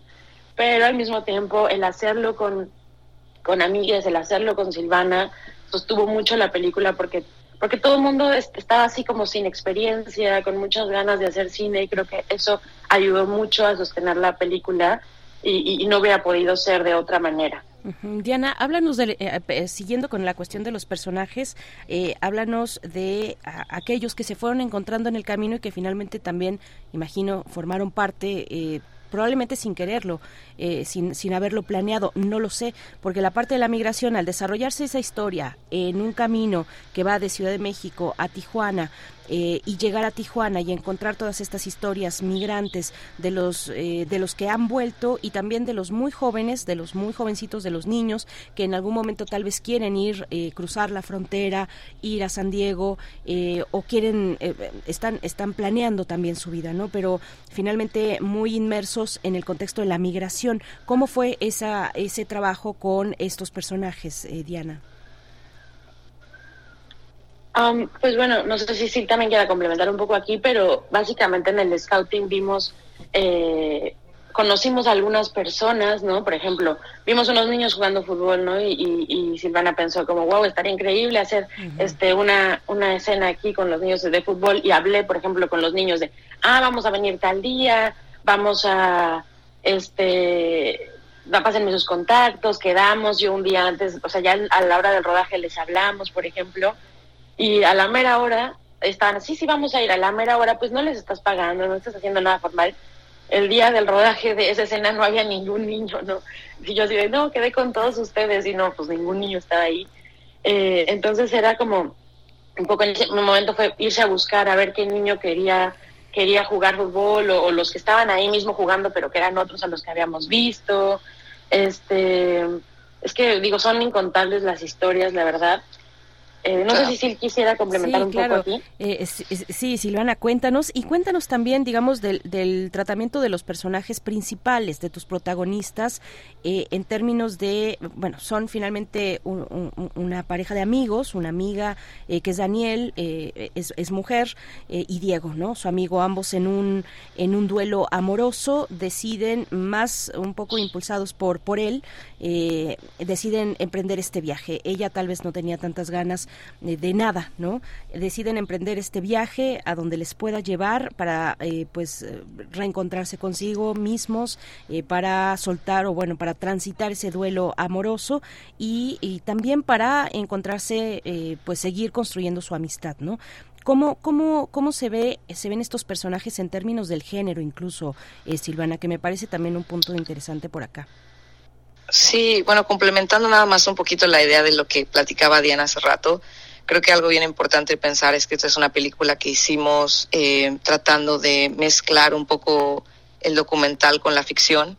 Creo que muchas de las personas que filmamos en Baja California tenían que ver mucho con los espacios donde estábamos y que desde guion y desde, digamos, desde la parte de realización estaba esta idea de tener espacio para que la gente de esos espacios pudiera formar parte de la película y pudieran expresar sus propias inquietudes sobre el contexto en el que viven. Entonces, creo que fue algo muy premeditado. O sea, creo que justo no podíamos tener cierto control sobre situaciones porque no teníamos el presupuesto para hacer eso, porque al final es una tesis de la universidad. Pero sí teníamos, era también al mismo tiempo un arma de doble filo hacia decir, bueno, no tenemos control de estas situaciones. ¿Cómo es que todos estos elementos pueden formar parte de una película a su favor. Entonces, creo que al final de cuentas, eh, todas las personas que aparecen en Baja California fueron personas con las que también pudieron dejar un poco de su experiencia de vida. Eh, esta situación de encontrarse migrantes que acaban de ser deportados o que se regresaron por alguna otra situación es algo que nos pasó eh, cuando Diana y yo hicimos el scouting, pero también nos pasó cuando estábamos filmando, además de lo que filmamos. Entonces, pues de alguna manera creo que son pequeñas como pequeñas eh, viñetas de, de una realidad que vivimos y como de cierto tipo de interacciones que se generan en los estados fronterizos. Y con respecto a los personajes principales, pues creo que me interesaba mucho repensar cómo podía verse la amistad. Creo que muchas veces este tipo de películas eh, terminan siendo películas donde es una mujer que termina una relación amorosa con un hombre y termina con otro hombre y muchas veces ese hombre es su mejor amigo y justo pienso que pues no tendría que ser así, ¿no? Creo que tal vez si se nos enseñara primero a conocernos a nosotras mismas y después a poder tener amistades sanas donde eh, los hombres no solo nos ven como su objeto de deseo, tal vez podríamos pensar la sociedad en la que vivimos de una manera diferente. Entonces, creo que para mí esta película también eh, refleja como ese cambio generacional hacia pensar las historias. Eh, Diana bien mencionó, esta es una película que hicimos un crew de casi puras mujeres y un par de compañeros que nos acompañaron y que de alguna manera todos teníamos menos de 25 años. Entonces creo que esta película de muchas maneras trata de reflejar otras feminidades y otras masculinidades, otra manera de repensar el mundo y, y nada, pues de muchas maneras un experimento, entonces esperamos que eso también pueda sentirse al ver la película. Ujú. Ahí Silvana, eh, digamos, traba- ponen el acento mucho en trabajar entre mujeres. ¿Suele ser distinto? ¿Es distinta la manera de arreglar eh, las situaciones complejas, las, las diferencias, las dificultades? ¿O hay una parte que eh, esto que llamamos el mundo patriarcal se cuela en las relaciones de poder entre personas del mismo sexo, sean mujeres o, o sean hombres? Este, eh, las jerarquías que a veces este, masculinizan a mujeres o ciertas formas de eh, aceptación de la diversidad que feminizan a hombres. Hay una parte que en la que tenemos mucho que aprender. ¿Cómo una, una, un tema que tiene que ver con eh, que está en las canciones, que está en las telenovelas, que es la idea del amor imposible, de la ruptura del amor romántico, se coloca en un territorio donde salir de viaje, donde ver el mundo y vincularse con él, se convierte en el territorio auténtico del conocimiento. ¿Cómo es esta, cómo es esta toma de decisiones en el camino? Me imagino que muchas de las cosas que deciden en la película las decidieron en el camino, ¿no? Cuéntanos un poquito de esto, Silvana. Claro, creo que todas las películas se deciden el camino, tenga 100 millones de dólares o tenga nuestro presupuesto, ¿no? Creo que al final de cuentas el cine de muchas maneras es un acto que se hace muy en el presente, puedes planear todo lo que quieras, puedes tener todas las bases teóricas que quieras, pero al final de cuentas eh, las cosas suceden de otra manera generalmente en set. Eh, creo que con muchos de los elementos que mencionabas eh, fueron clave para que justo hubiera cierta armonía en set y un entendimiento eh, en la manera de trabajar. Nos interesaba mucho de construir la manera en la que funciona la industria y la que y la forma en la que vivimos el cine, no al final de cuentas somos pocas mujeres en la industria, cada vez somos más, pero de alguna manera seguimos siendo pocas, ¿no? En mi generación del CUEC, por ejemplo, somos 15 estudiantes por año, en mi generación eran cinco mujeres solamente, y en la generación de abajo eran solamente dos, entonces creo que eso de alguna manera refleja, ¿no? Que para nosotras era importante hacer equipo y era importante también pensar que cada rol que teníamos, cada cabeza de área tenía responsabilidades específicas y tenía, eh, digamos, su propia línea de trabajo, pero al mismo tiempo la manera en la que nos hablábamos, la manera en la que podíamos tomar decisiones era de una manera mucho más horizontal y era un diálogo directo y era también, eh, también para mí como directora una manera de reflexionar no me interesaba mucho el punto de vista de las personas que formaban parte de mi crew, me interesaba que no solamente se tratara de mí dando órdenes, sino al contrario, sino de, de reflexionar en conjunto y pensar cómo podemos hacer esta película de la mejor manera. Entonces, creo que de muchas maneras esta película nos permitió experimentar con el lenguaje cinematográfico, pero pues también con la manera en la que hacemos cine. Pues eh, qué, qué, interesante. Vamos, vamos acercándonos al cierre, pero quiero que lleguemos al punto de la música, porque es un, porque es esencial. Bueno, desde el, desde el título, ¿no? Canción de invierno, pero no solamente en el título, sino que trasciende. La música está presente en cada momento, en muchos momentos. Eh, es parte de la vida de, de, los protagonistas y también eh, genera atmósferas eh, y, nos y nos mete, nos pone en, en ese lugar donde están, donde se están contando las historias. Ver, cuéntanos un poco, Silvana, de esta decisión de poner a la música en el centro, digo, el, el, el título y, y, todo lo demás, ¿no? Claro, pues Canción de Invierno, eh, como el título dice, es pues esta sensación, ¿no? Creo que la, la música para mí ha sido eh, algo que me ha salvado la vida indiscutiblemente millones de veces y que ha acompañado mi vida. Soy una melómana de corazón, entonces creo que me gustaba mucho la idea de hacer una película que pudiera encapsular como esta sensación de recuerdo que a veces te da cuando escuchas una canción de ese momento de un rompimiento amoroso. Eh, creo que la música, al final de cuentas, eh, forma, es casi un personaje en la película en términos de que forma parte de la estructura esencial de la película, forma parte del arco dramático de los personajes. Eh, este es un trabajo que hicimos eh, con Mateo Sánchez Galán, que es el compositor, que es un músico extraordinario y con quien pudimos eh, pensar a través del guion, ¿no? Como qué géneros serían para cada personaje, cómo se integra en la narrativa. Eh, fue un trabajo al final largo, hicimos alrededor de 11 canciones más dos covers.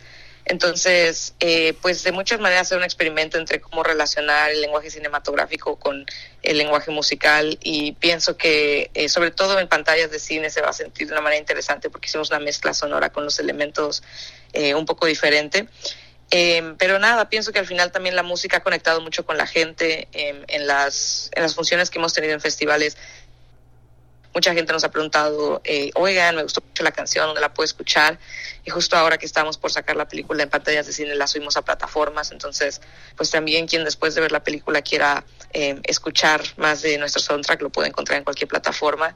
Entonces creo que de alguna manera pues esa música cobró vida y, y espero que pues también acompañe a la gente en sus procesos. A, a diferencia, parece que a diferencia de, perdón Miguel Ángel, que de otros elementos que se van eh, resolviendo en el camino, parece que la música sí tiene eh, todo un trabajo previo muy, eh, pues muy, muy pensado desde ese, des- desde, desde el previo precisamente al, al rodaje. No sé, es, es mi impresión, pero ibas a comentar Miguel Ángel. No, Diana, este, ¿cómo, ¿cómo ha sido también ese trabajo de subir a plataformas? ¿Qué es lo que esperan?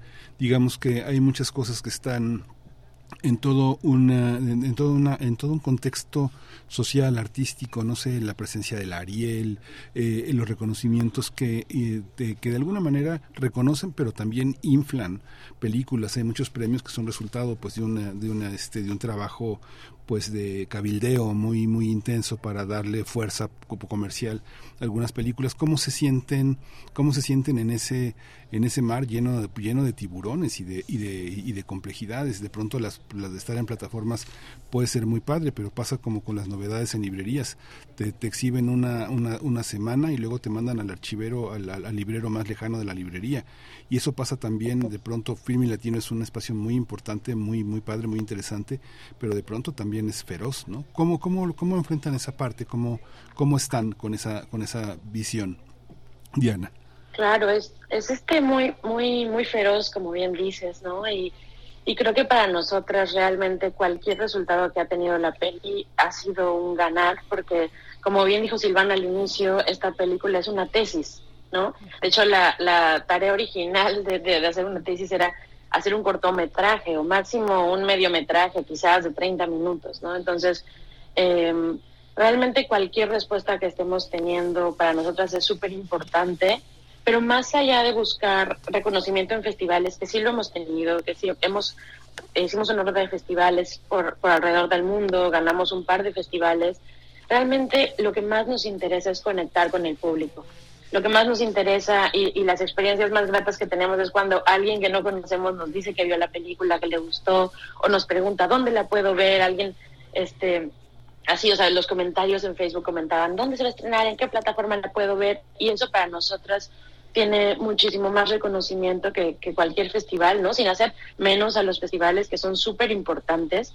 Eh, también otra cosa es que me gusta mucho y, y agradezco mucho los espacios que tenemos en los festivales, eh, solo que, pues justo como que la verdad es que hemos estado en festivales de, en Estados Unidos, en festivales de cine latino, acá en, en o, o en otras partes del mundo en cine de mujeres, ¿no? Este, o en cine queer, ¿no? Porque también la película tiene algunos, algunos tonos queer, entonces básicamente es como pensar que tenemos espacio en las en esta película tiene espacio solo en estas en estos segmentos no porque somos latinas o porque somos mujeres o, o porque en la película hay como unos tonos lésbicos no entonces como que justo eh, agradecemos mucho que existan estos festivales porque son muy necesarios pero también pues de repente yo decía por qué solo podemos tener espacio en, estas en estos segmentos no por qué no podemos existir simplemente como una película como un road trip y, y eso ha sido como algo que, que me, me, interesaría cuestionar, pero pues la verdad es que estamos muy agradecidas por todo lo que hemos logrado con la película y, y básicamente también subir la música a plataformas. Es un poco también esta intención de conectar con la gente y fue principalmente también porque muchas personas que veían la película en festivales o, o que colaboraron decían, ¿dónde está el soundtrack? Lo quiero escuchar, ¿no? Entonces, eh, de ahí viene un poco, ¿no? La intención, sobre todo, es que la gente vea la película y creo que, como bien dice Silvana, sí es una película experimental, un poco más artística, es independiente, pero no es esta película complejísima que no puedes entender si vas al cine o aburridísima, ¿no? Entonces, creo que tiene esta intención como de dar, de, dar paso a este tipo de películas y nos sentimos muy contentas y esperamos que esta película pueda abrir puerta a, a, a más películas parecidas y a que la gente quiera verlas, ¿no? Porque eso es, eso es lo que hace una película realmente, eh, que la gente la vea, más, más, más allá de que cualquier premio, cualquier reconocimiento en la academia, creo que es, es lo que más nos interesa a nosotras. Claro, pues, pues muchas gracias Diana, muy interesante todo lo que nos comentas, muy necesario, necesario eh, conversar esto, seguir poniéndolo al centro cuando hablamos de cine, de cine que se realiza en nuestro país y bueno, no nos queda, mm, Silvana, más que eh, pedirte que, que, que invites a la audiencia, que nos recuerdes dónde se va a estar proyectando y bueno, que apoyemos el cine, el cine que se realiza acá, bueno, y que también surge desde la UNAM, además, ¿no? Claro, pues esta película es Puma, ¿no? Es una película que hicimos en la universidad y que espero que pueda acompañar su día. Eh, va a estar, vamos a estrenar mañana, el viernes 4 de agosto, vamos a estar en, dentro de los circuitos culturales eh, como Cineteca, Cinefal, Cine, Cinemanía Loreto, eh, esa clase de espacios. Oh, ¿Ahí me escuchan bien? Sí, sí. te escuchamos. Ah, ok, perdón, se me cortó tantito. Eh, y nada, pues al final este es el trabajo de cinco años de estar haciendo esto. Es eh, de muchas maneras una invitación a encontrarse con otro tipo de cine, con otra manera de hacer cine. Eh, creo que Diana justo mencionó cómo fue nuestro proceso de hacerlo. Al final muchas cosas pasaron en ese momento, pero fue muchísima preparación, muchísimo trabajo. Al final para nosotros esta película es un parte de un proceso académico de aprendizaje, de unirnos a la industria del cine entonces, nada, esperamos que les guste mucho y también nos pueden encontrar en nuestras redes sociales como Canción de Invierno-Film, por si ven nuestra película o tienen alguna duda y nos pueden escribir. Este, y nada, pues ojalá que puedan asomarse estos días a ver nuestra película. Muchísimas gracias, eh, Diana. Y, y, Diana, Diana Mata, productora de la película, Silvana Lázaro, directora. Eh, muchas gracias, mucha vida para esta película y muy buen estreno. Mucha suerte. Muchas gracias por el espacio. Muchas gracias a ustedes. Hasta pronto. No se la pierdan. Canción de invierno. Se estrena el día de mañana, viernes 4 de agosto. Bueno, pues eh, vamos, vamos a hacer una pausa musical. Son las 8 con 36 minutos. Toca escuchar a Cali Uchis. ¿Hasta cuándo?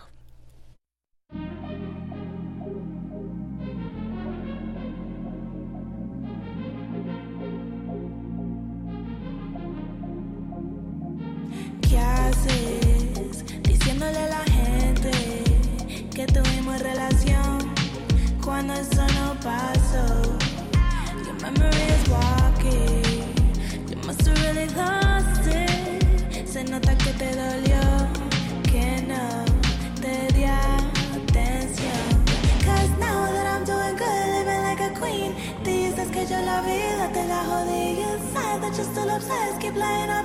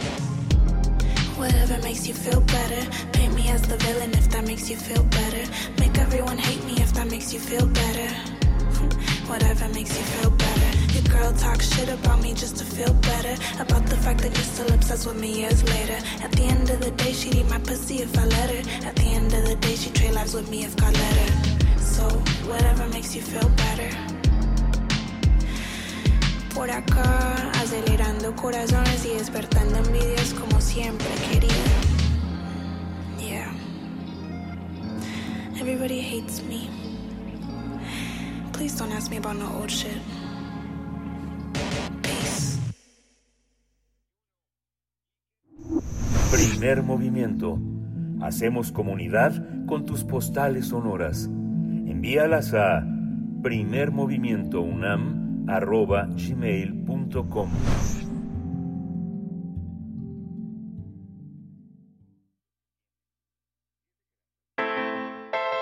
Nota Internacional.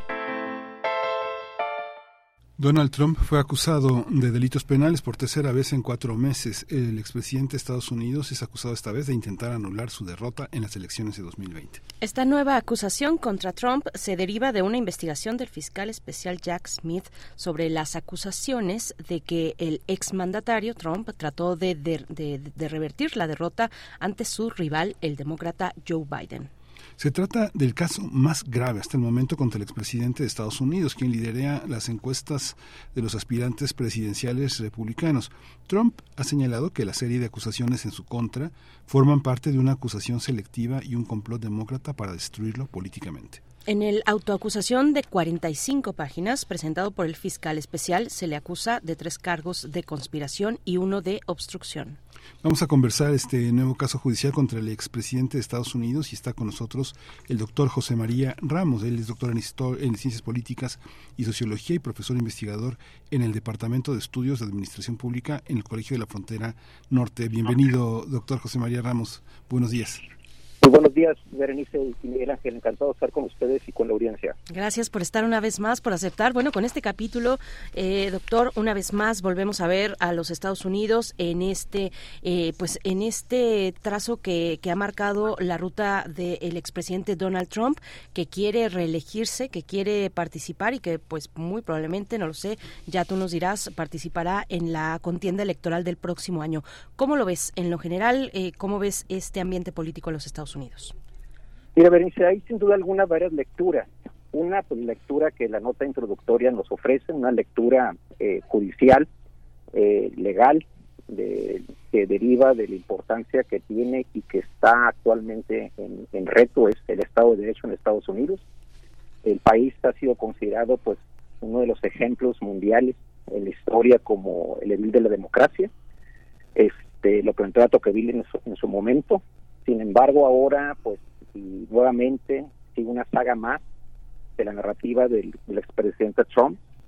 Y pues el reto va a ser si efectivamente existen los suficientes elementos legales y normativos para eh, llegar a enjuiciar, en este caso, por primera vez, eh, a un presidente en la historia de estos 247 años de la fundación de Estados Unidos para ser enjuiciado.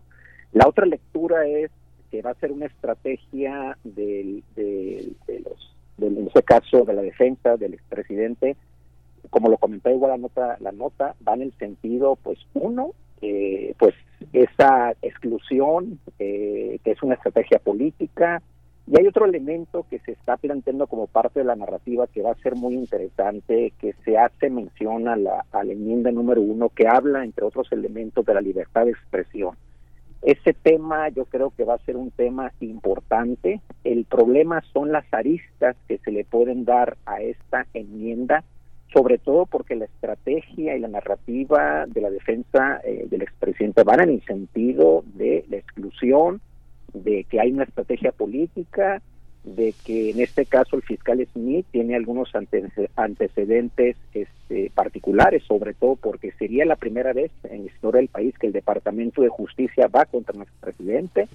Entonces vamos a ver pues estas narrativas y la otro elemento que es muy importante que a veces dejamos de lado en nuestros análisis es cómo lo perciben en este caso esta diversidad, esta heterogeneidad de la sociedad de Estados Unidos, sobre todo que está muy marcada en dos mandos. Y prueba de ello es que en los últimos sondeos que se hacen en Estados Unidos están empatados. Entonces ahí llama la atención cómo un, un candidato, un expresidente y ahora nuevamente candidato presidencial es, es, está sujeto a tres procesos importantes. Este sería de los más importantes porque tiene que ver con la obstrucción, en este caso la justicia, y sin embargo, bueno, pues mantiene eh, la importancia a nivel nacional, empatado con el, el, presidente Biden, pero además está liderando con cerca, a los cerca de 10 candidatos republicanos. Entonces, va a ser sin duda alguna un hecho histórico el día de hoy, la, la testificación que haga ante la audiencia en el caso de Washington, D.C., y veremos de qué está hecho el Estado de Derecho de este gran país. Uh -huh. Y esta esta visión eh, sobre la sobre la, la, la, mecánica de la democracia sienta algún tipo de siente algún tipo de precedente en el manejo de las elecciones futuras, doctor. Pues mira, eh, yo creo que aquí el tema, Miguel Ángel, va en el sentido de la calidad y la pertinencia del Estado de Derecho y sobre todo en esta parte electoral. Y en esta parte electoral, Miguel Ángel, hay un antecedente muy importante en, en la historia de este país. En 1920, eh, un candidato, hubo un candidato encarcelado, eh, Eugen, Eu- Eugene Debs, Debs fue en su momento encarcelado por hacer una serie de críticas al statu quo estadounidense en su momento. Él quería constituir el Partido Socialista de América, hizo una serie de críticas muy fuertes, fue encarcelado y él fue llevado a prisión. Sin embargo, la propia Constitución de Estados Unidos no establece de que tengas eh, alguna situación de carácter legal, no te impide ser candidato y contender. Entonces, en el caso extremo de que pueda ser llevado, en este caso, y que se presenten los argumentos legales y normativos pertinentes, en este caso por la propia acusación, y que incluso el propio eh, fiscal Smith está argumentando que quiere ser un juicio rápido, y eso pues también genera desde la perspectiva republicana una serie de dudas.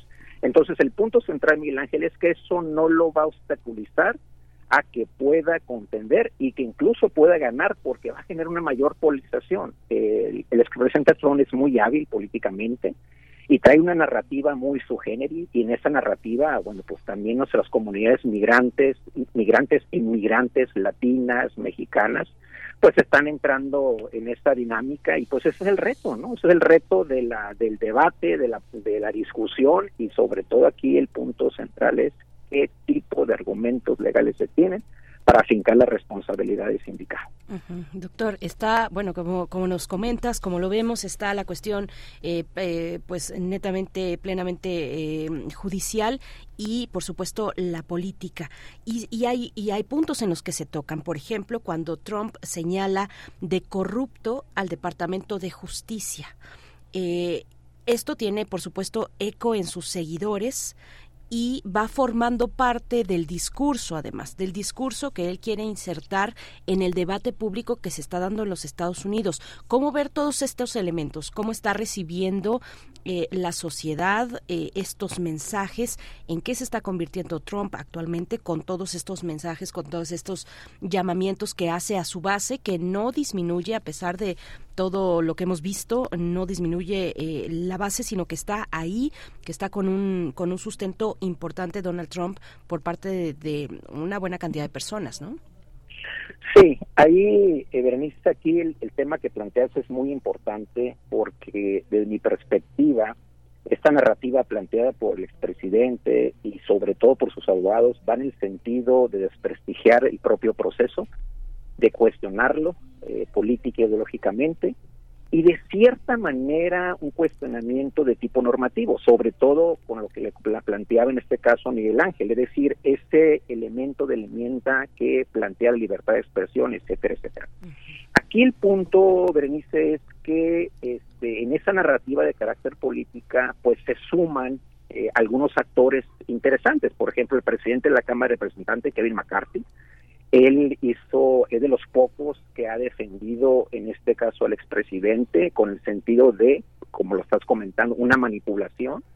Eh, yo comentaba en mi intervención anterior de que sería la primera ocasión que un departamento de justicia, con todo lo que ello representa, va contra un expresidente. La crítica que hace Kevin McCarthy es por qué eh, hay una, él considera que hay una estrategia para desviar la atención con los casos de corrupción de Hunter Biden, que es el hijo del, del presidente Biden, por los recursos recibidos eh, de manera ilegal, etcétera, etcétera, que hay que recordar que hace poco, bueno, eso es un tema también candente, es un, es un tema que obviamente lo van a utilizar de carácter político, ideológico, los, los actores republicanos, sobre todo la defensa.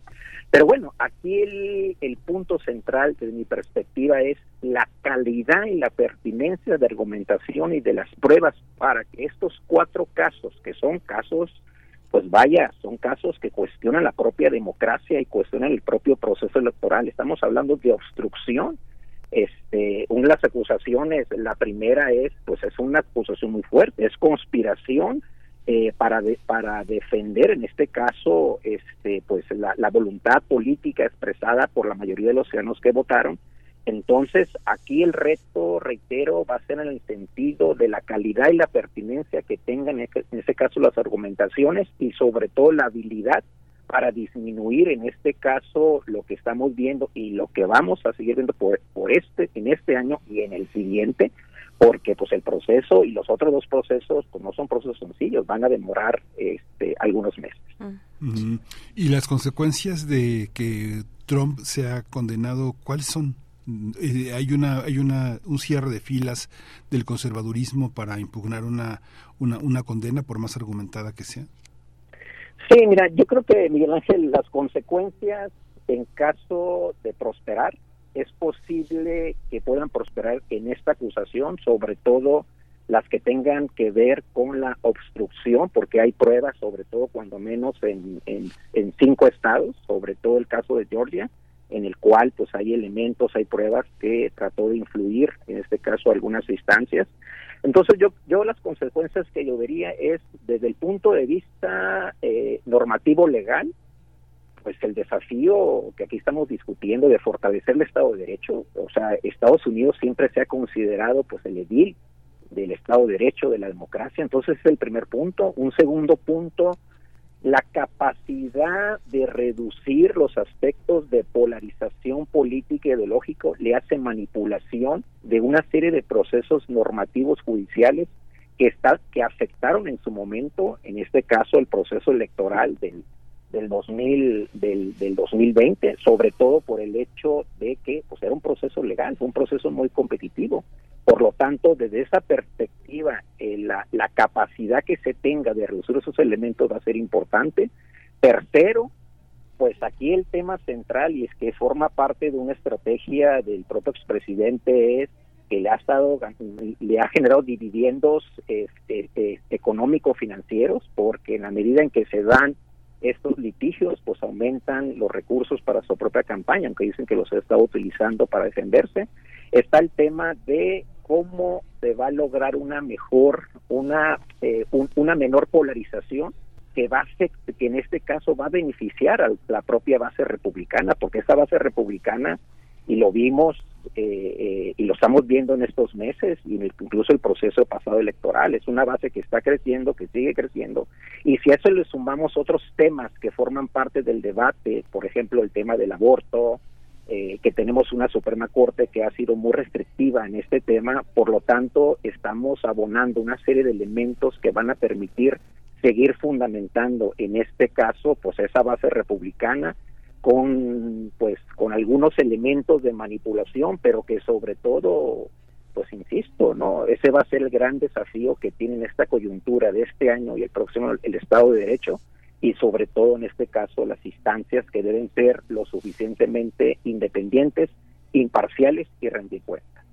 Doctor, vemos que pues se mantiene lo que hemos dicho, se mantiene el apoyo, no parece mermar el apoyo que está te- que, ha tenido Trump en cuanto a la gente, en cuanto a sus seguidores, en cuanto a las bases. Eh, al parecer nada de esto le, le ha afectado hasta el momento. ¿Qué decir por parte del partido, por parte de las figuras pues más visibles, las que tienen eh, un foro más amplio dentro del Partido Republicano? Eh, este este mensaje o este esta calidad del mensaje eh, que, que, que ha adoptado y que y que reproduce Trump le es útil al Partido Republicano o el Partido Republicano toma distancia o hay grupos dentro del Partido Republicano que lo aceptan que les es útil que lo están fomentando y otros que tal vez puedan tener una distancia más crítica cómo se ve eh, ese apoyo esa relación entre Trump y su y su partido doctor Sí, Berenice, ese es un tema muy importante. Yo creo que hay una cierta, digamos, diferencia al interior del Partido Republicano.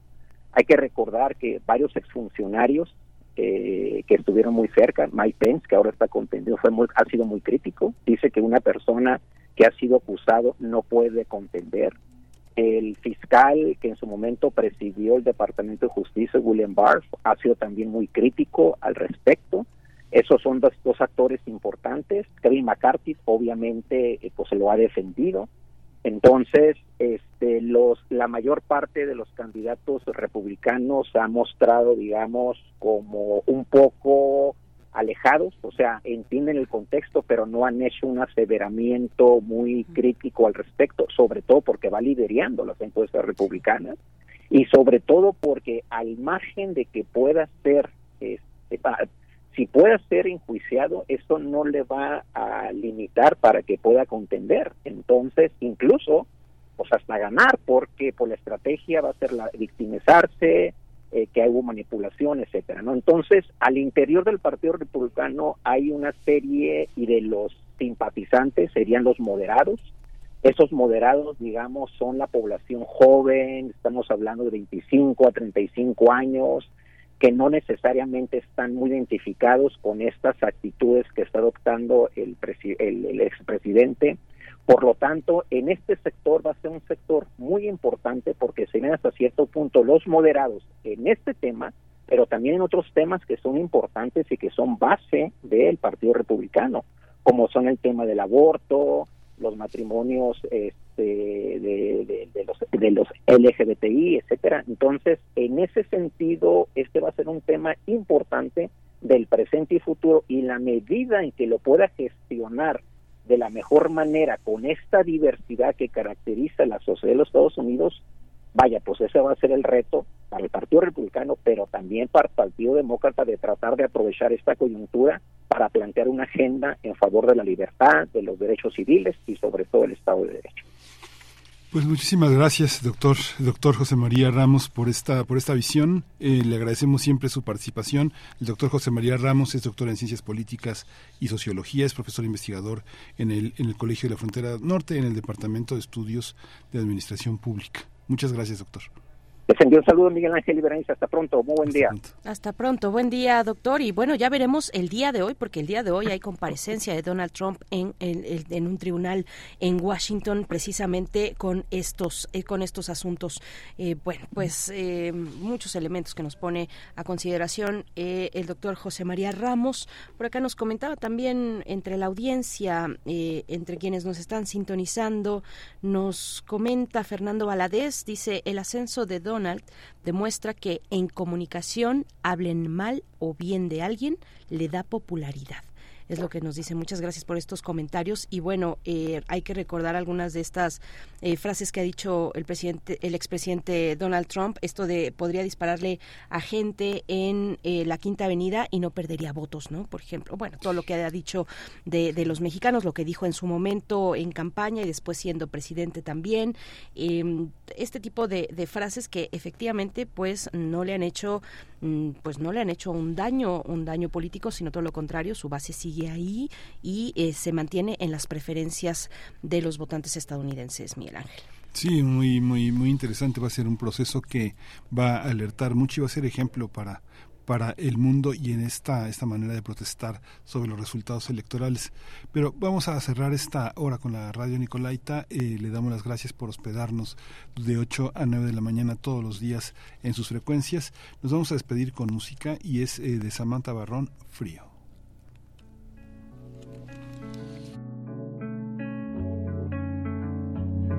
Siento disolverme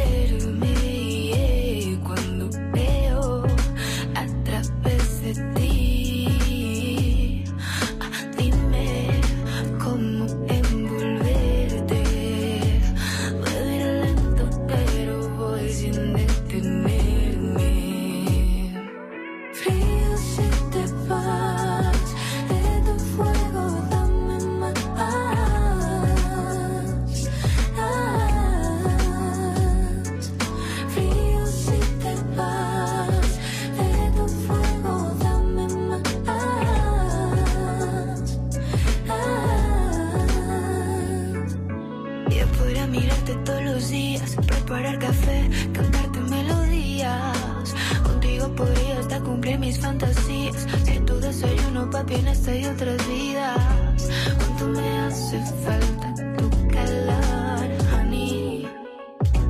Dame tan solo un poco de tu amor. Uh, entre mi boca y tu silueta hay un poema que me hace girar en espiral cuando te canto. Solo te pienso y ya siento que me quema y aunque no tengo problema me sigues gustando tanto.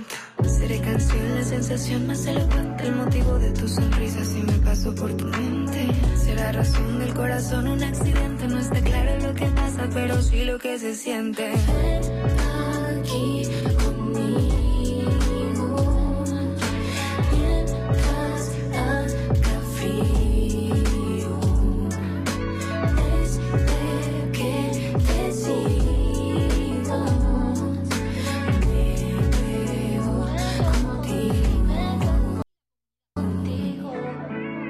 Siempre soy yo la que se busca el precipicio. Por emoción, por devoción, porque al final, niño, es más difícil haberte elegido a ti. Eso no importa si comparas con lo hecho hasta aquí. No teniendo ninguna pista de a dónde voy. Solo un mensaje que me incita al paraíso. No teniendo ninguna pista de a dónde voy. El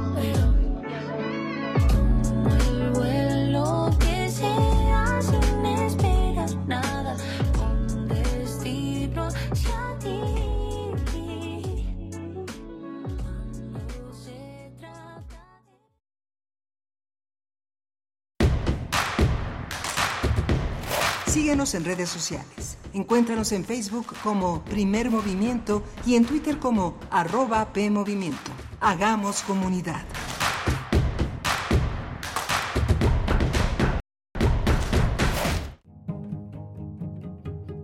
Pancho Villa, El mito revolucionario, 2023, 100 años de su fallecimiento. Al historiador Pedro Salmerón le es más importante estudiar el movimiento, el proyecto, esto es, el villismo, que al personaje mismo. Sí hay que entender al personaje. El historiador no está para juzgar o condenar, pero sí entenderlo. A veces se intenta comprender a los que protegen los intereses de los poderosos, pero a Villa no, porque busca reivindicar la justicia de los oprimidos. Afirma Salmerón. Pancho Villa, 96.1 FM. Radio UNAM, Experiencia Sonora.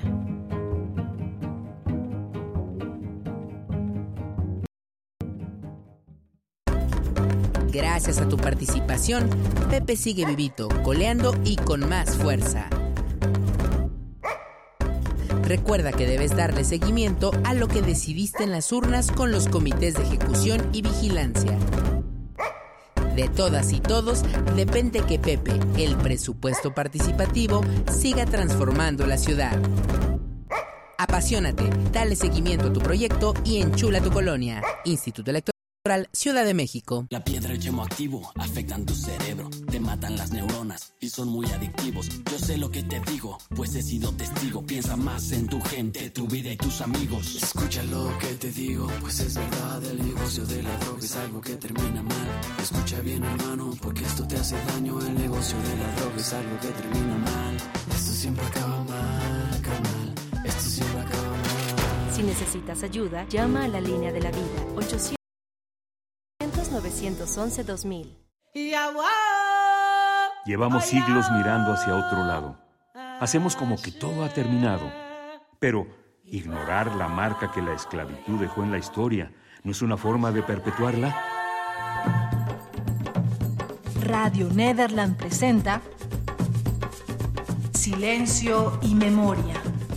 Una serie radiofónica para recordar el periodo de esclavitud que sufrió África y las secuelas que ha dejado en la historia. Con Raquel Bruno. Todos los jueves de agosto y septiembre a las 10 horas por el 96.1 de FM. Radio UNAM. Experiencia sonora.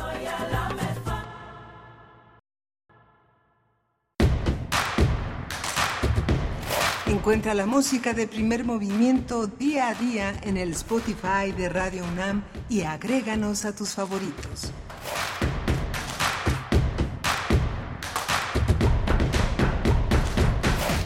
Buenos días, son las nueve con tres minutos de la mañana, nueve con tres minutos, hora del centro del país, de la capital, desde donde les saludamos en esta mañana de jueves 3 de agosto del 2023. Bueno, estamos de vuelta con ustedes para iniciar la tercera hora de transmisión de primer movimiento. Eh, bueno, pues también leyendo sus comentarios e invitándoles a que participen con ellos en nuestras redes sociales, ya saben, arroba PMovimiento, estamos así en X antes Twitter y primer movimiento UNAM en Facebook eh, con el equipo que permanece por acá.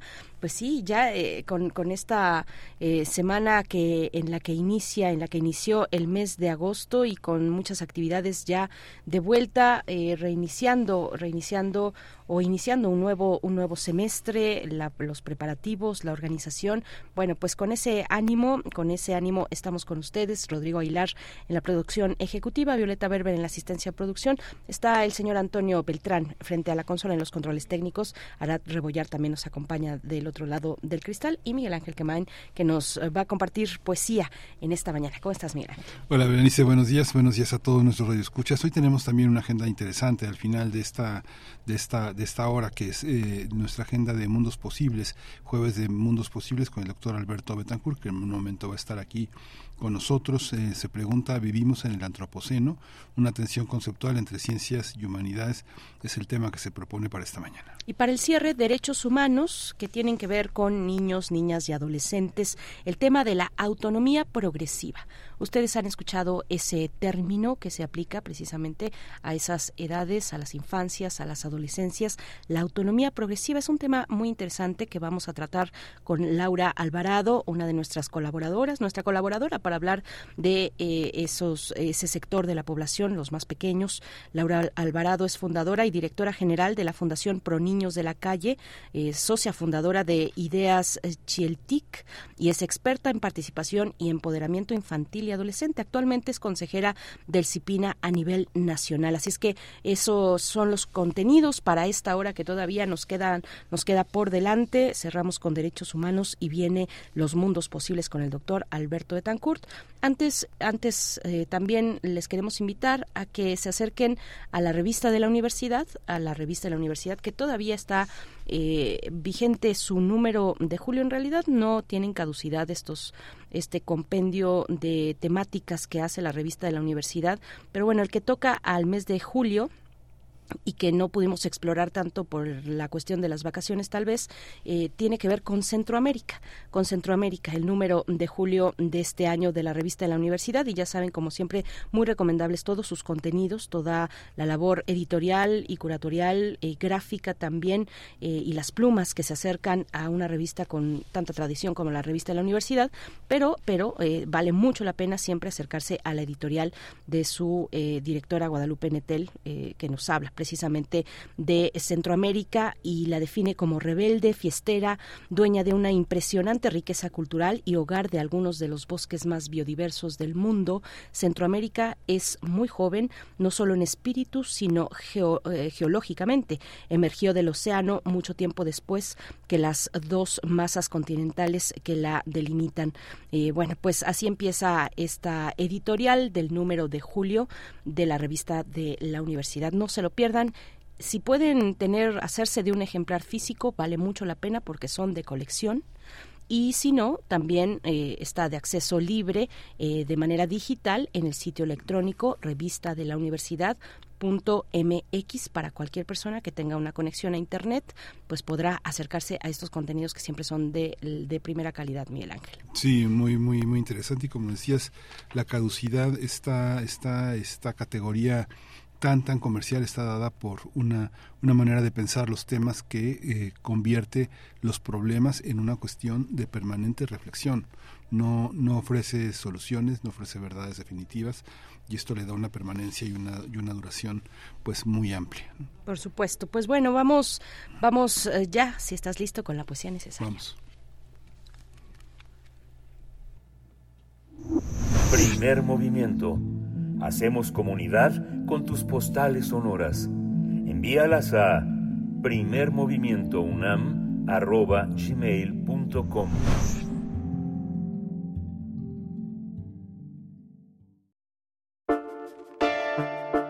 Es hora de Poesía necesaria. Hoy la poesía necesaria es sobre un estupendo poeta y ensayista y un hombre de ideas que es Armando González Torres y un libro precioso que se llama En el bosque equivocado que editó Cuadribio Ediciones. La, eh, eh, la, música es eh, de un proyecto verdaderamente interesante que se va a presentar el 13 de agosto próximo a la una de la tarde en el Museo Nacional de Culturas Populares, que es Senyolotl, un Corazón de Maíz de Anastasia Sonaranda, un proyecto que incluye eh, muchos músicos, muchas búsquedas, mucha inteligencia artística para hacer posible este mundo de la guitarra que Anastasia Sonaranda ha hecho posible entre nosotros con una larga trayectoria, con una enorme experiencia, pero también con una enorme belleza. Vamos a estrenar aquí en primer movimiento una canción que es muy un son jarocho que se llama La Guanábana forma parte de estos sones para la paz de, Anastasia Guzmán Sonaranda y es una, eh, eh, un trabajo a dúo con Miguel Ángel Peña, Miguel Peña y Anastasia Sonaranda en la letra. La música es de este gran, gran jaranero y este gran historiador mexicano que es Antonio García de León. Vamos a escucharla después de... Eh, leer estos aforismos de Armando González Torres, que es un poeta ensayista, él, este, eh, es autor de La conversación ortodoxa, La sed de los cadáveres, eh, Los días prolijos, eh, Teoría de la afrenta, La peste, un hombre, un muy, muy prolijo también en el ensayo, es autor de otros libros de aforismos que hemos, de los que hemos hablado aquí, Salvar al buitre, sobre perdonar, el decir que decide, es muy, muy interesante. Pues ahí van, ahí van los aforismos de En el bosque equivocado. Si los ojos no se orientan bien en la oscuridad, es porque los corazones viven en el bosque equivocado. Los ciegos saben muy bien que en la más cerrada oscuridad al, tacto le crecen ojos.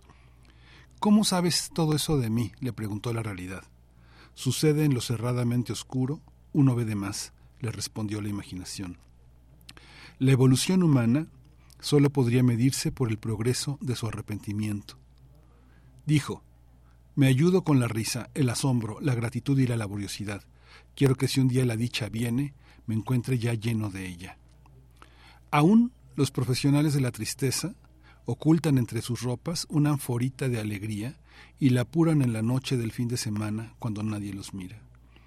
Hay momentos en que no sabemos si estamos en la más profunda oscuridad o bien en el más recóndito abismo, pero sabemos que estamos bien y ya no estamos solos. El recuerdo ese vagabundo tullido que se, arrastra, que, se arrastra de un pasado a otro, buscando algo comestible entre los escombros de vida. Cuando es más clara nuestra mirada, sirve para ver con nitidez aquello que estamos dejando de ser. Es indispensable que el ser humano mejore y se haga digno de sus animales domésticos y de sus bestias de carga. Las mascotas luchan valientemente contra los ángeles e insectos del alba, y para cuando tú despiertas, el día ya está domesticado. Un joven escritor debe aprender de sus animales. Un perro no se pregunta si tiene vocación canina, ni un gato duda si sabe cazar. Ventajas de las mascotas. Te hacen reír, te dan calor y nunca te piden que les expliques tus versos.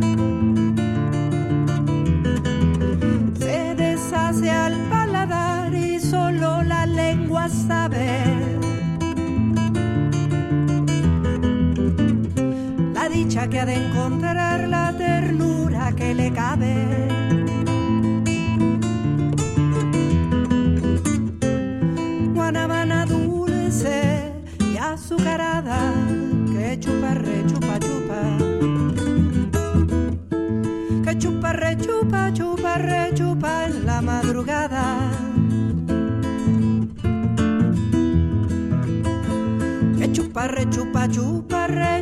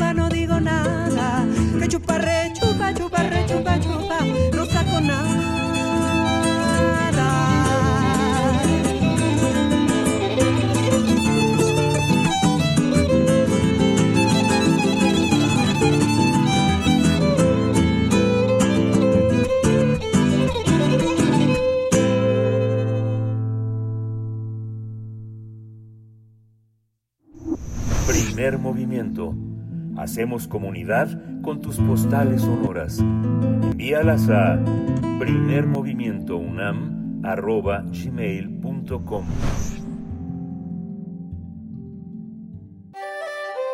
Mundos posibles.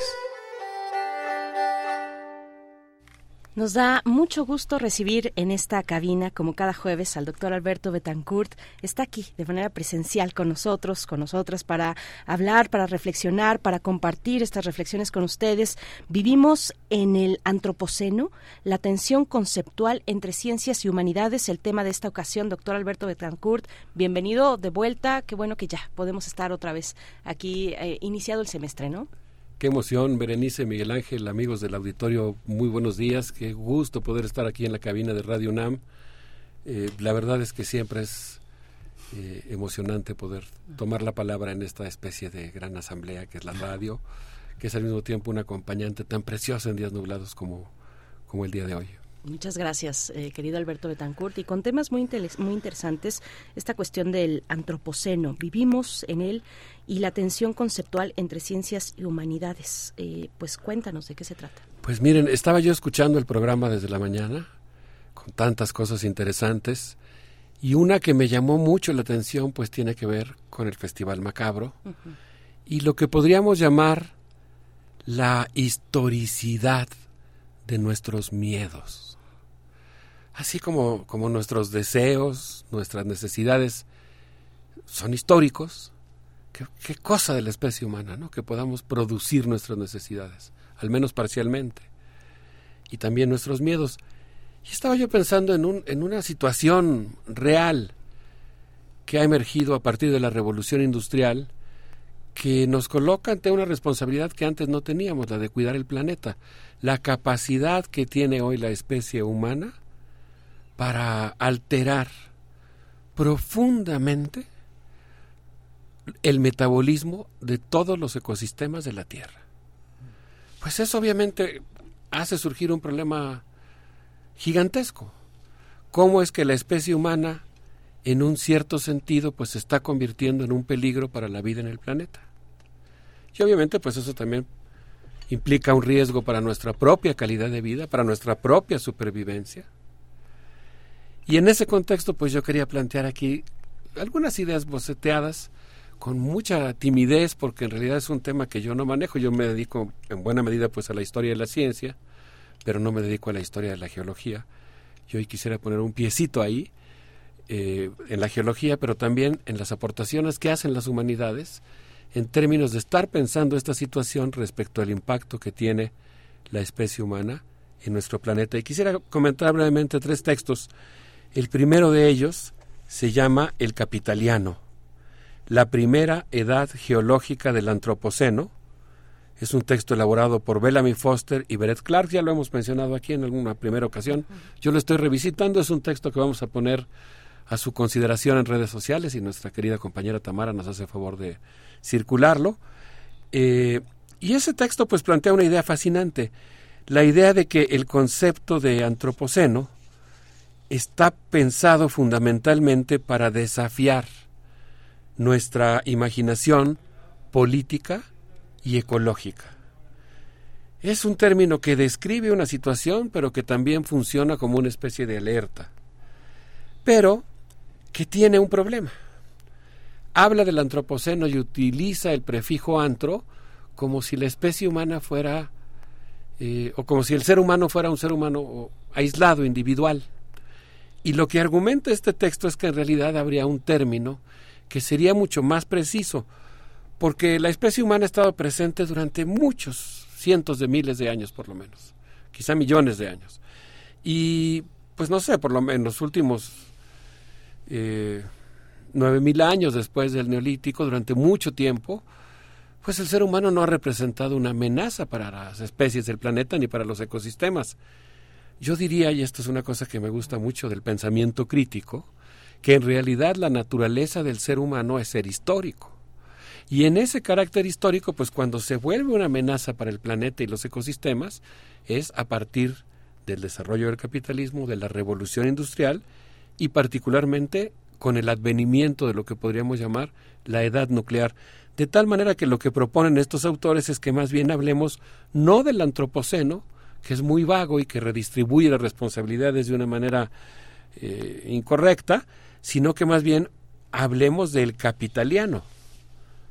El capitaliano como un término mucho más preciso que, digamos, eh, describe mucho mejor la situación sociológica del tipo de organización social del ser humano que pone en peligro la vida en el planeta.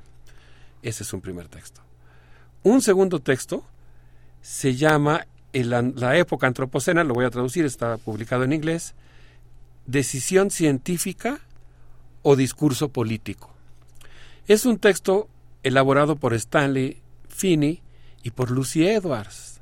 Ellos son eh, integrantes académicos del Departamento de Ciencias Geológicas de la Universidad de California, y ellos describen un amplio consenso al interior de la Comisión Internacional de Estratigrafía, negando la existencia de evidencia suficiente para hablar de una nueva época geológica. Entonces tenemos en estos dos primeros textos pues dos posturas, una que pone el énfasis en la necesidad digamos, de una caracterización sociológica de la época en la que vivimos, y otro texto que se va, digamos, al núcleo duro de la periodización geológica, que pues es la investigación geológica y estratigráfica, que considera que no existe eh, evidencia suficiente para hablar del antropoceno en términos de estratigrafía.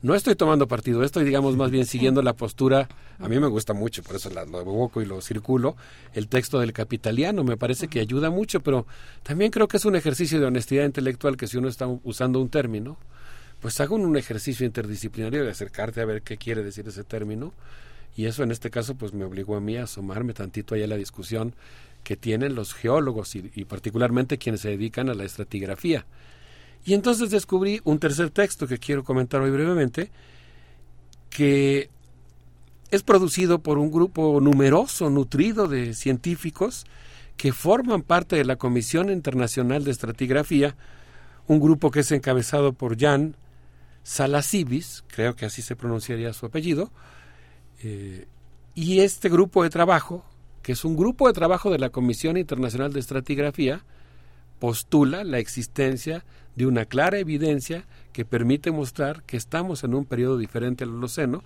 y que consecuentemente ya estamos estratigráficamente hablando en el Antropoceno. Es un, grupo de trabajo que forma, es eh, integrante de la subcomisión de estratigrafía cuaternaria de la Comisión Internacional de Estratigrafía. Y este grupo señala que el término antropoceno se refiere a un cambio ambiental global en términos geológicos y estratigráficos eh, que muestra, que está evidenciado claramente, con una firma estratigráfica global que, que permite demostrar geológicamente una capa, una frontera entre el Holoceno y un periodo nuevo. Y ellos proponen que ese periodo nuevo se llame el Antropoceno. Entonces, digamos que, pues así muy someramente, muy silvestremente, porque pues ya me estoy aproximando a ese tema, eh, quisiera yo exponer aquí pues estas tres posturas, muy brevemente, ¿no? La que plantea que no existe evidencia suficiente, quizá debía haber ido en ese orden, que no existe evidencia suficiente para hablar en términos geológicos de la existencia del antropoceno, yo escucharía la opinión, la atendería a reserva de que uno pueda o no estar de acuerdo con ella. Es un asunto, digamos, que evidentemente en términos geológicos, pues lo tienen que discutir los geólogos, no los demás científicos, ¿no? Una segunda postura de los propios geólogos que plantea que existe evidencia suficiente para hablar con toda propiedad de una nueva capa estratigráfica que es el antropoceno, y luego la postura de una serie de científicos sociales que plantean que desde muy diversos puntos de vista, quizá no estratigráficos, eh, existe evidencia de las profundas alteraciones que está provocando la especie humana en el planeta pero que además no hay que caracterizarla como la especie humana en general, sino hablar específicamente del modo de producción capitalista y del capitaliano como una forma de organización que hay que describir e incorporar en el diagnóstico ambiental para poderla superar. Digamos que ahí el diagnóstico de hablar de capitaliano en lugar de antropoceno, pues plantea incluso algo muy interesante, la idea de que pues para resolver los problemas hay que atender al hecho de que hay que ascender un peldaño en el reino animal, aumentar la conciencia de nuestra especie y eso implica pues tener nuevas relaciones entre los seres humanos y suspender la práctica, no sé si llamarle la cultura o, deberíamos llamarle más bien la barbarie de la explotación de la naturaleza. Un, discurso que el imperialismo difundió por todo el mundo y cuyos estragos estamos viviendo hoy. Doctor Alberto Betancourt, no sé si en el argumento en el, de la primera lectura, el, capitaliano, eh, ahí no sé a ver lo pongo lo pongo como propuesta eh, tendríamos incluso que eh, todavía irnos un poco más a profundidad haciendo como ampliando como haciendo zoom como si como si como si fuéramos metiéndonos en una en una imagen cada vez a mayor detalle para decir que incluso no es toda la raza humana o toda la especie humana eh, que, que, vive, que hemos vivido, que vivimos también actualmente en el modo de producción capitalista, la que ha generado este, estos cambios tan importantes sobre la Tierra, ¿no? Finalmente, bueno, el calentamiento global, sino que es, son algunos países y algunos modos muy puntuales eh, y algunos países que se están beneficiando y que están eh, realizando pues eh, en todas sus actividades ese modo de, producción capitalista y no así el resto de la humanidad. No lo sé. Qué, interesante el punto que tocas, Berenice. Y ese es exactamente la línea argumentativa que está desarrollando, que están desarrollando Bellamy Clark y el otro autor para plantear la necesidad del término capitaliano porque lo que están diciendo es que efectivamente eh, el capitalismo ha generado un enorme daño ambiental, pero ha sido, ellos por ejemplo dicen en la generación de plásticos, en la, emisión de hidrocarburos, en la producción de armas nucleares, eh, un tema que espero que podamos abordar, eh, ojalá la próxima semana, pero pues, no sé, uno de los temas que ellos plantean ahí, por ejemplo, es la idea de que los residuos de radionucleidos de las explosiones Trinity o Ivy Mike en el atolón Eniwetok, eh, eh, detonada en 1952, o la impresionante detonación nuclear Castle Bravo en el atolón de Bikini en 1954, que fue dos veces superior a lo proyectado y que mojó con lluvia radioactiva a los marineros del barco Lucky Dragon eh, y que enfermó radicalmente a los habitantes de las Islas Marshall. Eh, está poniendo varios ejemplos, ¿no? De, o, el arrastre, que, el, el, daño que provocan las redes del arrastre de los barcos pesqueros y la sobrepesca de los océanos, la producción de los plásticos. Pues es una actividad humana que ha sido desarrollada fundamentalmente por cierto grupo de países que corresponden a las metrópolis de los viejos imperios y al neoimperialismo.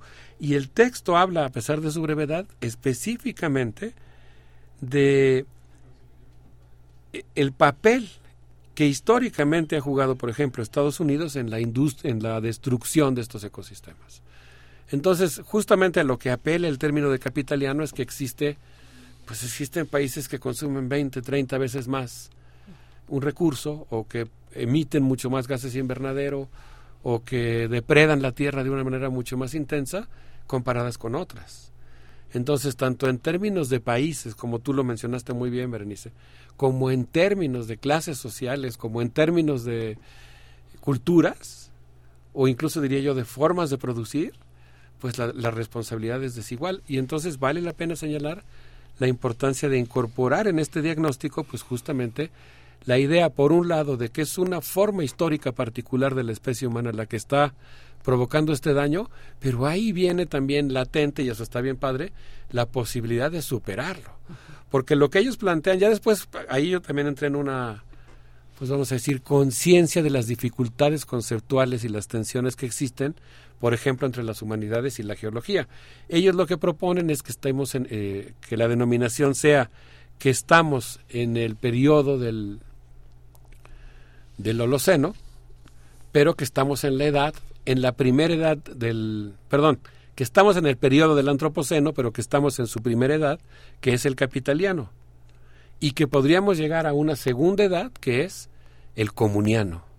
Entonces, digamos que el propio diagnóstico también está abriendo la puerta a la posibilidad de superar eso en un escenario que no sea postindustrial, posapocalíptico, que no sea el día después, que sea eh, un ascenso en las formas de organización de la conciencia humana y de su relación con la naturaleza.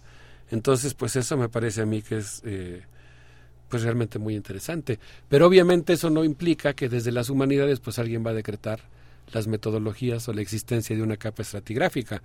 Digamos que a lo mejor podríamos usar el concepto en un sentido más general en el ámbito de la ecología política, pero pues eh, quizá ir desfasados de lo que se va discutiendo o de la manera en la que se generan los consensos o las, las polémicas científicas al interior de los, de los geólogos. Sí.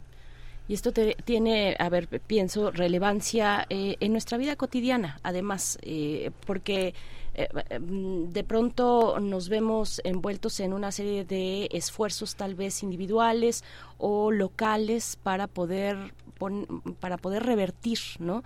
las cuestiones de, del daño al, al, medio ambiente y viene la frustración también y la eh, a veces tal vez una eh, el pensamiento de incapacidad de, de no poder lograrlo pero hay que tener en cuenta eh, pues dónde está hacia dónde se inclina más digamos la responsabilidad de todo lo que estamos viendo eh, eh, en nuestro planeta no claro y sobre todo yo diría el horizonte de hacia dónde queremos ir.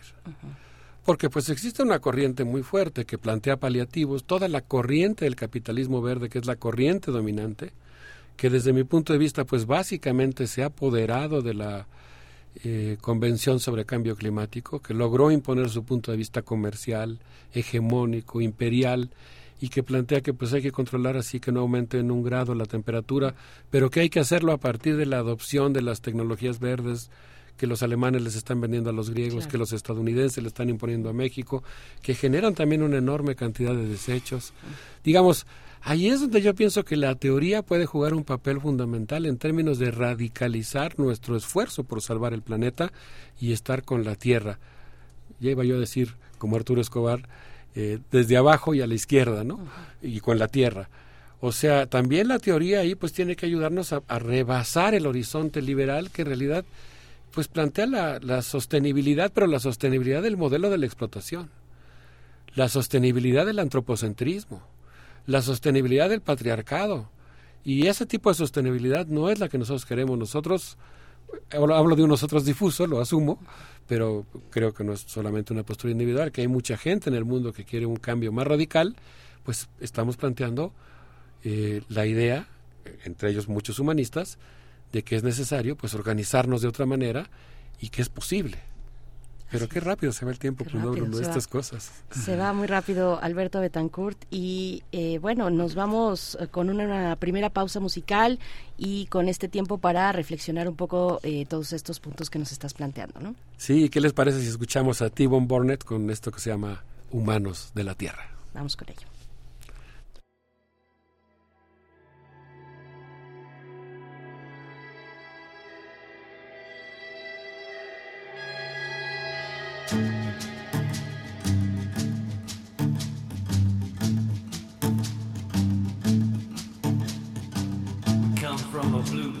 Light years away, where everything multiplies at an amazing rate. out here in the universe buying real estate. Hope we haven't gotten here too late.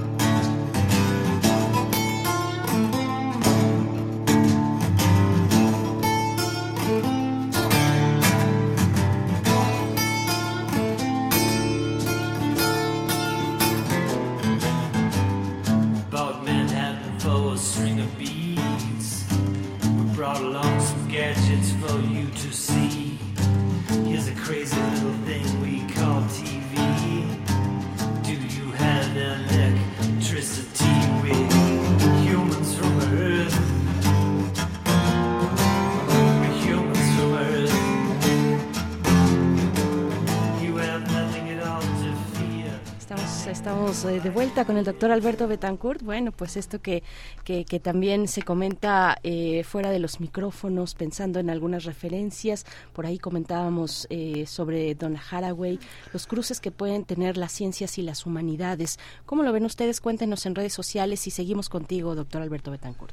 Sí, pues estábamos muy en una discusión, en una plática muy encendida. Y estábamos comentando fuera del aire, ahora lo comparto con todos, que pues es muy interesante ver cómo un mismo concepto puede tener diferentes acepciones para cada una de las diferentes disciplinas y que cada disciplina pues puede tener su lógica, su, justificación, su, su descripción del concepto, ¿no?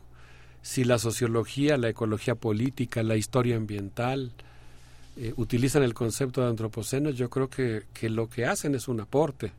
Y si en lugar del antropoceno lo sustituimos además con el capitaliano, pues yo, yo creo que eso no está de más, no es eh, fuego fatuo, ¿no? No es algo superficial. La manera en la que concebimos al mundo, la manera en la que recortamos la realidad, pues forma parte de nuestra capacidad para comprenderla, para dialogar con ella, para interactuar con ella. Entonces, pues entre más profundo, más crítico, más, más posibilidades nos ofrezca ese lenguaje es mejor yo no creo que en ese sentido pues haya una disciplina que, que pueda así pretender arrogarse el monopolio del lenguaje para describir la realidad. Casi es la naturaleza de las disciplinas, ¿no? Panepistemi escuchaba yo que decía el taxista cuando le pedía ahora en Grecia que me llevara a la universidad y se refería justamente a la conjunción de todos los conocimientos, así le llaman a la universidad, ¿no? Un lugar en el que están todos los conocimientos. Desde el punto de vista de los geólogos, Jan Salasevis, que encabeza el grupo del trabajo sobre el antropoceno, pues plantea que 20 científicos que firman un documento que él eh, encabeza o signa en primer lugar, que se llama Estamos viviendo en el antropoceno, eh, habla claramente de que existen suficientes datos para hablar de que vivimos en un ambiente global dominado por la actividad humana y que desde el punto de vista de los integrantes de la Sociedad Geológica de Londres es completamente pertinente hablar de un periodo antropoceno desde el punto de vista estratigráfico. Lo que él plantea es que a partir de la revolución industrial, la actividad humana ha dejado una firma estratégica global con cambios notables respecto al Holoceno en los niveles biótico, sedimentario y geoquímico y que existe robusta evidencia sobre la formación de un borde estratigráfico holoceno-antropoceno. Híjole, eh, Miguel Ángel Berenice, a mí no sé, pero me digamos me causa emoción asistir como espectador. Aquí ni siquiera diría como historiador de la ciencia o algo quizá como periodista periodista científico digamos. Este por, por ser una aproximación muy inicial de mi parte no cuando es un tema que ya conoces no es más como cuando estás brincando de un tema a otro pero me da mucha emoción asistir y, y constatar la importancia de una polémica científica de esta naturaleza y pues a mí, no sé, se me hace muy interesante. Aquí los autores del artículo Vivimos en el Antropoceno plantean que a partir de la revolución industrial el aumento de la población humana de un billón a 6.5 eh, mil millones de personas, la explotación del carbón, del petróleo y del gas, así como las actividades industriales de construcción y transporte, han provocado cambios en muchos campos eh, hablan de muchas cosas, yo me voy a tener nada más en un ejemplo. Ellos dicen que el ser humano ha provocado la mayor extinción desde la época del Pleistoceno tardío, cuando desapareció la megafauna. Y el documento dice actualmente, no lo estoy citando, lo estoy siguiendo, actualmente vivimos la mayor extinción en las diversas altitudes de la Tierra, las aguas superficiales, los arrecifes y las aguas profundas de los océanos los incrementos de la temperatura tendrán grandes efectos por la fragmentación de ecosistemas que volverán muy difíciles las migraciones masivas de escapes para los desastres provocados por el calentamiento global. Y entonces ellos sostienen que a partir de estas evidencias, pues es muy importante que a nivel estratigráfico se plantee la existencia de un nuevo periodo.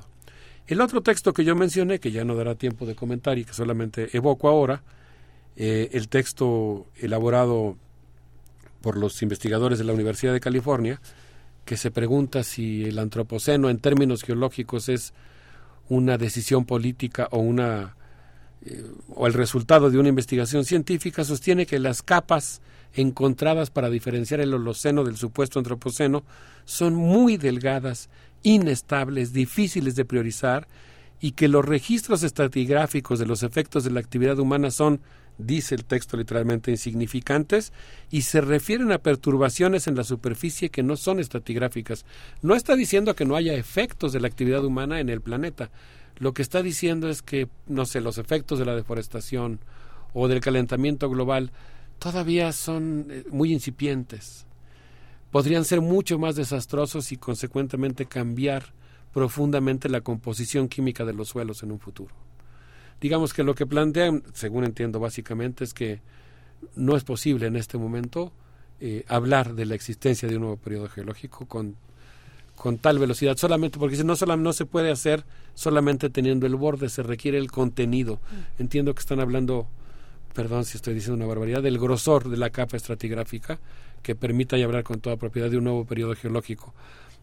No, sé qué opinen Berenice Miguel Ángel, pero a mí me parece que que esta discusión es muy pertinente, es muy importante, sobre todo por lo que decíamos, porque de repente la teoría pues puede ayudarnos mucho también para la acción, para saber por qué hay que luchar, cómo organizarnos, qué valores son los que tenemos que defender y no irnos con la finta de, de eso que a veces nos venden como ecologismo y que en realidad se plantea un horizonte liberal que permite la sustentabilidad, pero la sustentabilidad de la explotación, del patriarcado, de la destrucción de la naturaleza, de la agrobiodiversidad y que pues está mercantilizando todo. Y desactiva la lucha también. Exacto.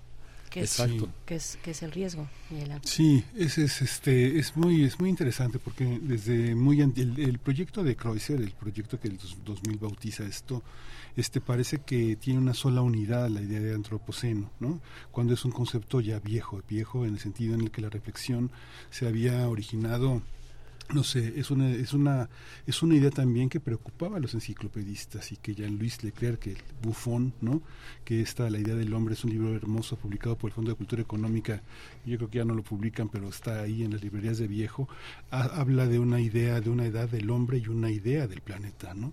Y luego a lo largo de varias décadas al principio del siglo XX, hay muchas indagaciones, fundamentalmente entre los pensadores alemanes, que da origen también a una idea muy interesante con la historia de las revoluciones científicas, de repensar la idea del planeta, la construcción del objeto en la, en la geología y la estabilización al mismo tiempo internacional de esta Comisión Internacional de Estatigrafía, que ha fijado de una manera muy, muy precisa, muy delimitada para los geólogos, no para nosotros, cómo están divididos los periodos, ¿no? que hay una parte histórica particular este, y una parte universal que tiene que ver con lo que el planeta se hace a sí mismo en la evolución propia de la Tierra, ¿no? No, de, los, no de lo que los hombres le hacen, sino de algo que está mucho más allá de ellos y que está en la, en la larga longitud del tiempo planetario. ¿no? Así es, ¿no? Qué, qué interesante lo que dices, porque, no sé, pensaba, por ejemplo, en Telar, ¿no? Y toda su idea del nu, esta idea del papel de la especie humana como una especie de conciencia del planeta, eh, la idea, digamos, de la espiritualidad humana, la uso yo ahora en un sentido sociológico, quizá no como la está planteando él, y, y la forma en que se manifiesta y se inscribe en el planeta, no como es que nuestra subjetividad, pues queda objetivada en el planeta, y si, y si y si no nos ponemos abusados, la forma en que se objetive esa actividad humana puede ser muy destructiva e incluso autodestructiva. En ese sentido yo siempre he pensado que el capitalismo es muy compulsivo, porque a veces sabemos el bien que queremos, como decía San Pablo, pero hacemos el mal que no queremos. Y yo creo que en ese sentido pensaba yo en un poema de Odiseas Elitis que estaba yo leyendo todavía la semana pasada, eh, en un poema que se llama justamente El Génesis, eh, muy hermoso porque él habla en algún momento dado de, de, de una, de, de un concepto que él desarrolla que es eh, neos domicus teos. Los, los nuevos dioses jóvenes. Él se está refiriendo a Apolo, que siendo un dios es joven, aunque esa condición es algo que también los seres humanos cuando crecen pueden alcanzar un nivel casi divino, pero son nuevos dioses. Entonces todavía son torpes. Y lo que dice Odiseas Elitis es, esos seres humanos o esos dioses pueden crear crean mundos nuevos simultáneamente llenos de dolor y de felicidad. Y yo creo que cuando estamos hablando ahora de los conceptos como el antropoceno o el capitaloceno, pues lo que estamos tratando es de mejorar nuestra capacidad de producir mundos hermosos y es algo que pues desafortunadamente también se aprende con la experiencia, pero hay que aprender de ella, yo creo. Así es, pues Alberto Betancourt, qué, qué afortunadas aproximaciones las tuyas eh, que nos ponen a, a pensar, a imaginar. Eh, hay muchos hilos de esto y bueno, pues ahí están los, los comentarios de la audiencia para ti. Eh, nos vamos con música. Nos vamos con música que también cruza muchos hilos, también genera una maraña musical entre el rock progresivo y la música andina con el grupo Guara, que ya hemos dicho que tuvo tanta influencia en Jethro Tull, según lo re- reconoce el propio, el propio grupo. Vamos a escuchar a Guara, eh, vamos a escuchar eso para despedirnos con algo que es como música andina progresiva. Vamos con ello. Gracias. Hasta pronto, Alberto Betancourt.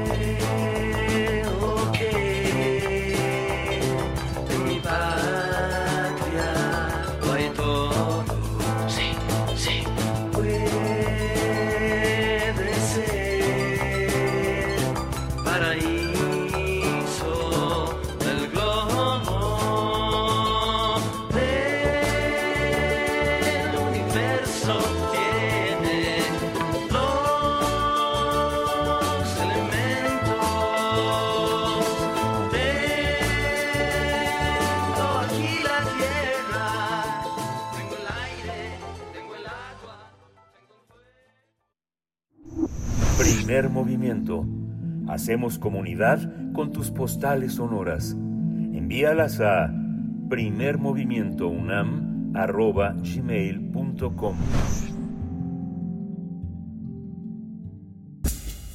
Libertad. Seguridad. Salud. Identidad. Alimentación. Libre desarrollo de la personalidad. Educación. Pensar nuestros derechos humanos. Pues para el cierre de esta mañana de jueves aquí en Primer Movimiento saludamos a Laura Alvarado, fundadora y directora general de, eh, de Fundación Pro Niños de la Calle, socia fundadora de Ideas Chiltic y es experta en participación y empoderamiento infantil y adolescente y actualmente consejera de disciplina a nivel nacional para hablar de una idea, de un concepto, de un término muy interesante que yo creo nos dará muchas luces para eh, entender una mejor convivencia entre adultos y niños, niñas y adolescentes. Autonomía progresiva. Laura Alvarado, ¿cómo estás? Bienvenida. Buenos días. Muchas gracias por el espacio. Eh, efectivamente, me parece muy relevante poder tomar este esta oportunidad para platicar sobre este este término autonomía progresiva que implica todo un cambio cultural urgente desde mi punto de vista en las relaciones eh, que están caracterizadas por la simetría entre los adultos, los niños, niñas y adolescentes. Me parece que es necesario aprender a ver y reconocer esta simetría, pues está completamente naturalizada social y culturalmente, porque pues así son las cosas y han sido, ¿no? Este, escuchamos con frecuencia siempre eh, el lugar de los adultos en la vida de los niños y las niñas, como ya hemos venido reflexionando en otras ocasiones, pues se, se caracteriza por esta idea de que en función de la edad somos nosotros, los adultos, quienes debemos tomar todas las decisiones. Eh, lo vemos inclusive como parte de la responsabilidad que tenemos frente a, a los niños, niñas, adolescentes, quienes no tienen la madurez para hacerse cargo de asuntos aun cuando afectan su vida cotidiana. Asumimos muchas veces, también en esta construcción social cultural, que la madurez es algo que se alcanza con el paso del tiempo y no como creo que en efecto ocurre dentro del conjunto de las interacciones que podemos establecer con cada niño, niña, adolescente y que se dan en todos los entornos, familiares, sociales, escolares, en todos los lugares donde los niños y las niñas están inmersos.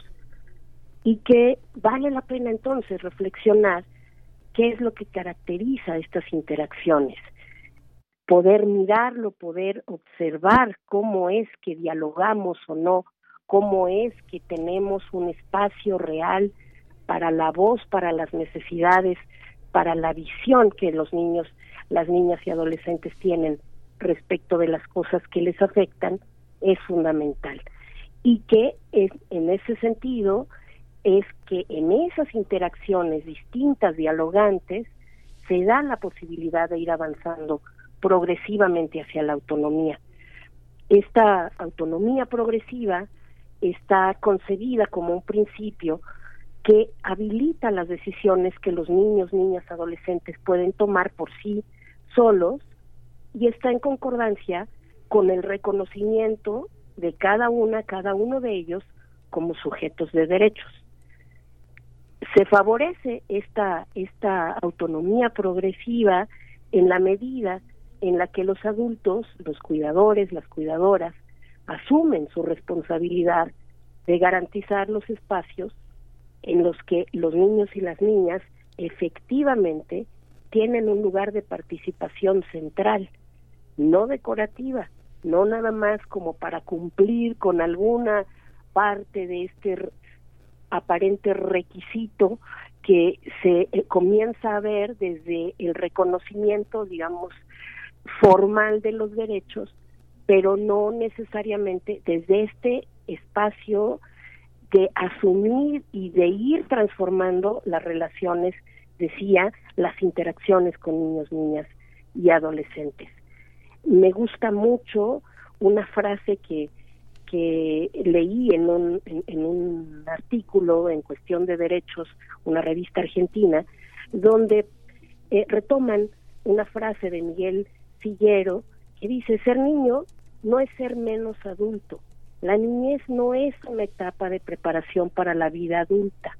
La infancia y la adolescencia son formas de ser persona y que tienen igual valor que cualquier otra etapa de la vida. Es desde ahí, desde donde pensamos este, este principio fundamental de la autonomía progresiva.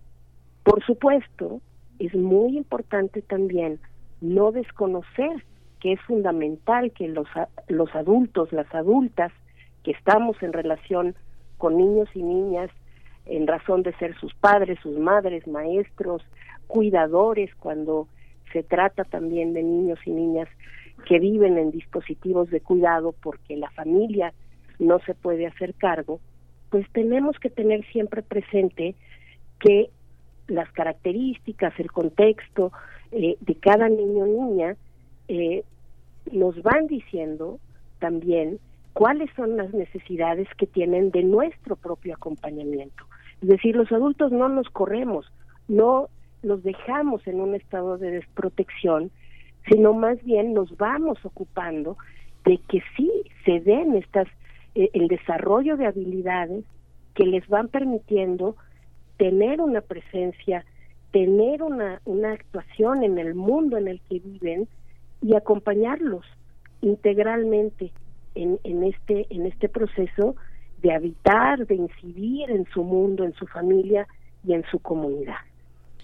Pues qué, qué, qué, importante este, este tema y qué bello también, Laura Alvarado, porque habla de la convivencia diaria. Finalmente, la autonomía, este concepto eh, que puede sonar más o menos técnico, muy propio del lenguaje de los derechos humanos, eh, autonomía progresiva, finalmente es una práctica cotidiana, es una práctica del día a día y hay que estar muy atentos, muy atentas como adultos porque pues los chicos, las niñas, niños y adolescentes cambian a cada momento, cambian cada día y estando atentos como adultos pues podemos estar precisamente pendientes de esas necesidades y de, y de esos cambios para un mejor acompañamiento. Eh, pues muchas gracias Laura, eh, como, como siempre por estas, estas participaciones y pues te deseamos lo mejor este día jueves. Muchas gracias. Gracias a ustedes. Sí me parece muy, muy relevante que vayamos desacralizando los temas de derechos en el sentido de tenerlos en un estante y como conceptos que no nos son cercanos para ir habitándolos y haciéndolos vida en nuestra cotidianidad. Muchísimas gracias. A ti, hasta pronto, Laura Alvarado. Muchísimas gracias por compartir con nosotros estos, estos temas cada 15 días en jueves. Nosotros ya nos estamos despidiendo, 9 con 58 minutos. Hay varias preguntas por acá, varios comentarios, los hemos, eh, pues estamos leyendo, aunque no eh, nos dé de pronto el tiempo de, compartirlos al aire. Em, y nada más nos preguntaban eh, cuáles son las referencias bibliográficas, los libros que citó el doctor Alberto Betancourt. El que yo alcancé eh, a, eh, escribir bien, digamos, a, captar bien, es el de El Capitaliano. Este texto que además se encuentra de manera libre en Internet, el texto de John Bellamy Foster y Brett Clark el capitaliano. El otro, el segundo, es un texto en inglés eh, traducido como la época antropocena, decisión científica o discurso político. Hasta ahí eh, yo, yo me quedé, pero les debo el tercero, a ver si podemos encontrarlo y ponerlo también en redes sociales. Pues muchas gracias, Miguel Ángel. Muchas gracias, Berenice. Ya son las 9.59. Nos despedimos, nos escuchamos mañana en punto de las 7. Esto fue Primer Movimiento. El mundo desde la universidad.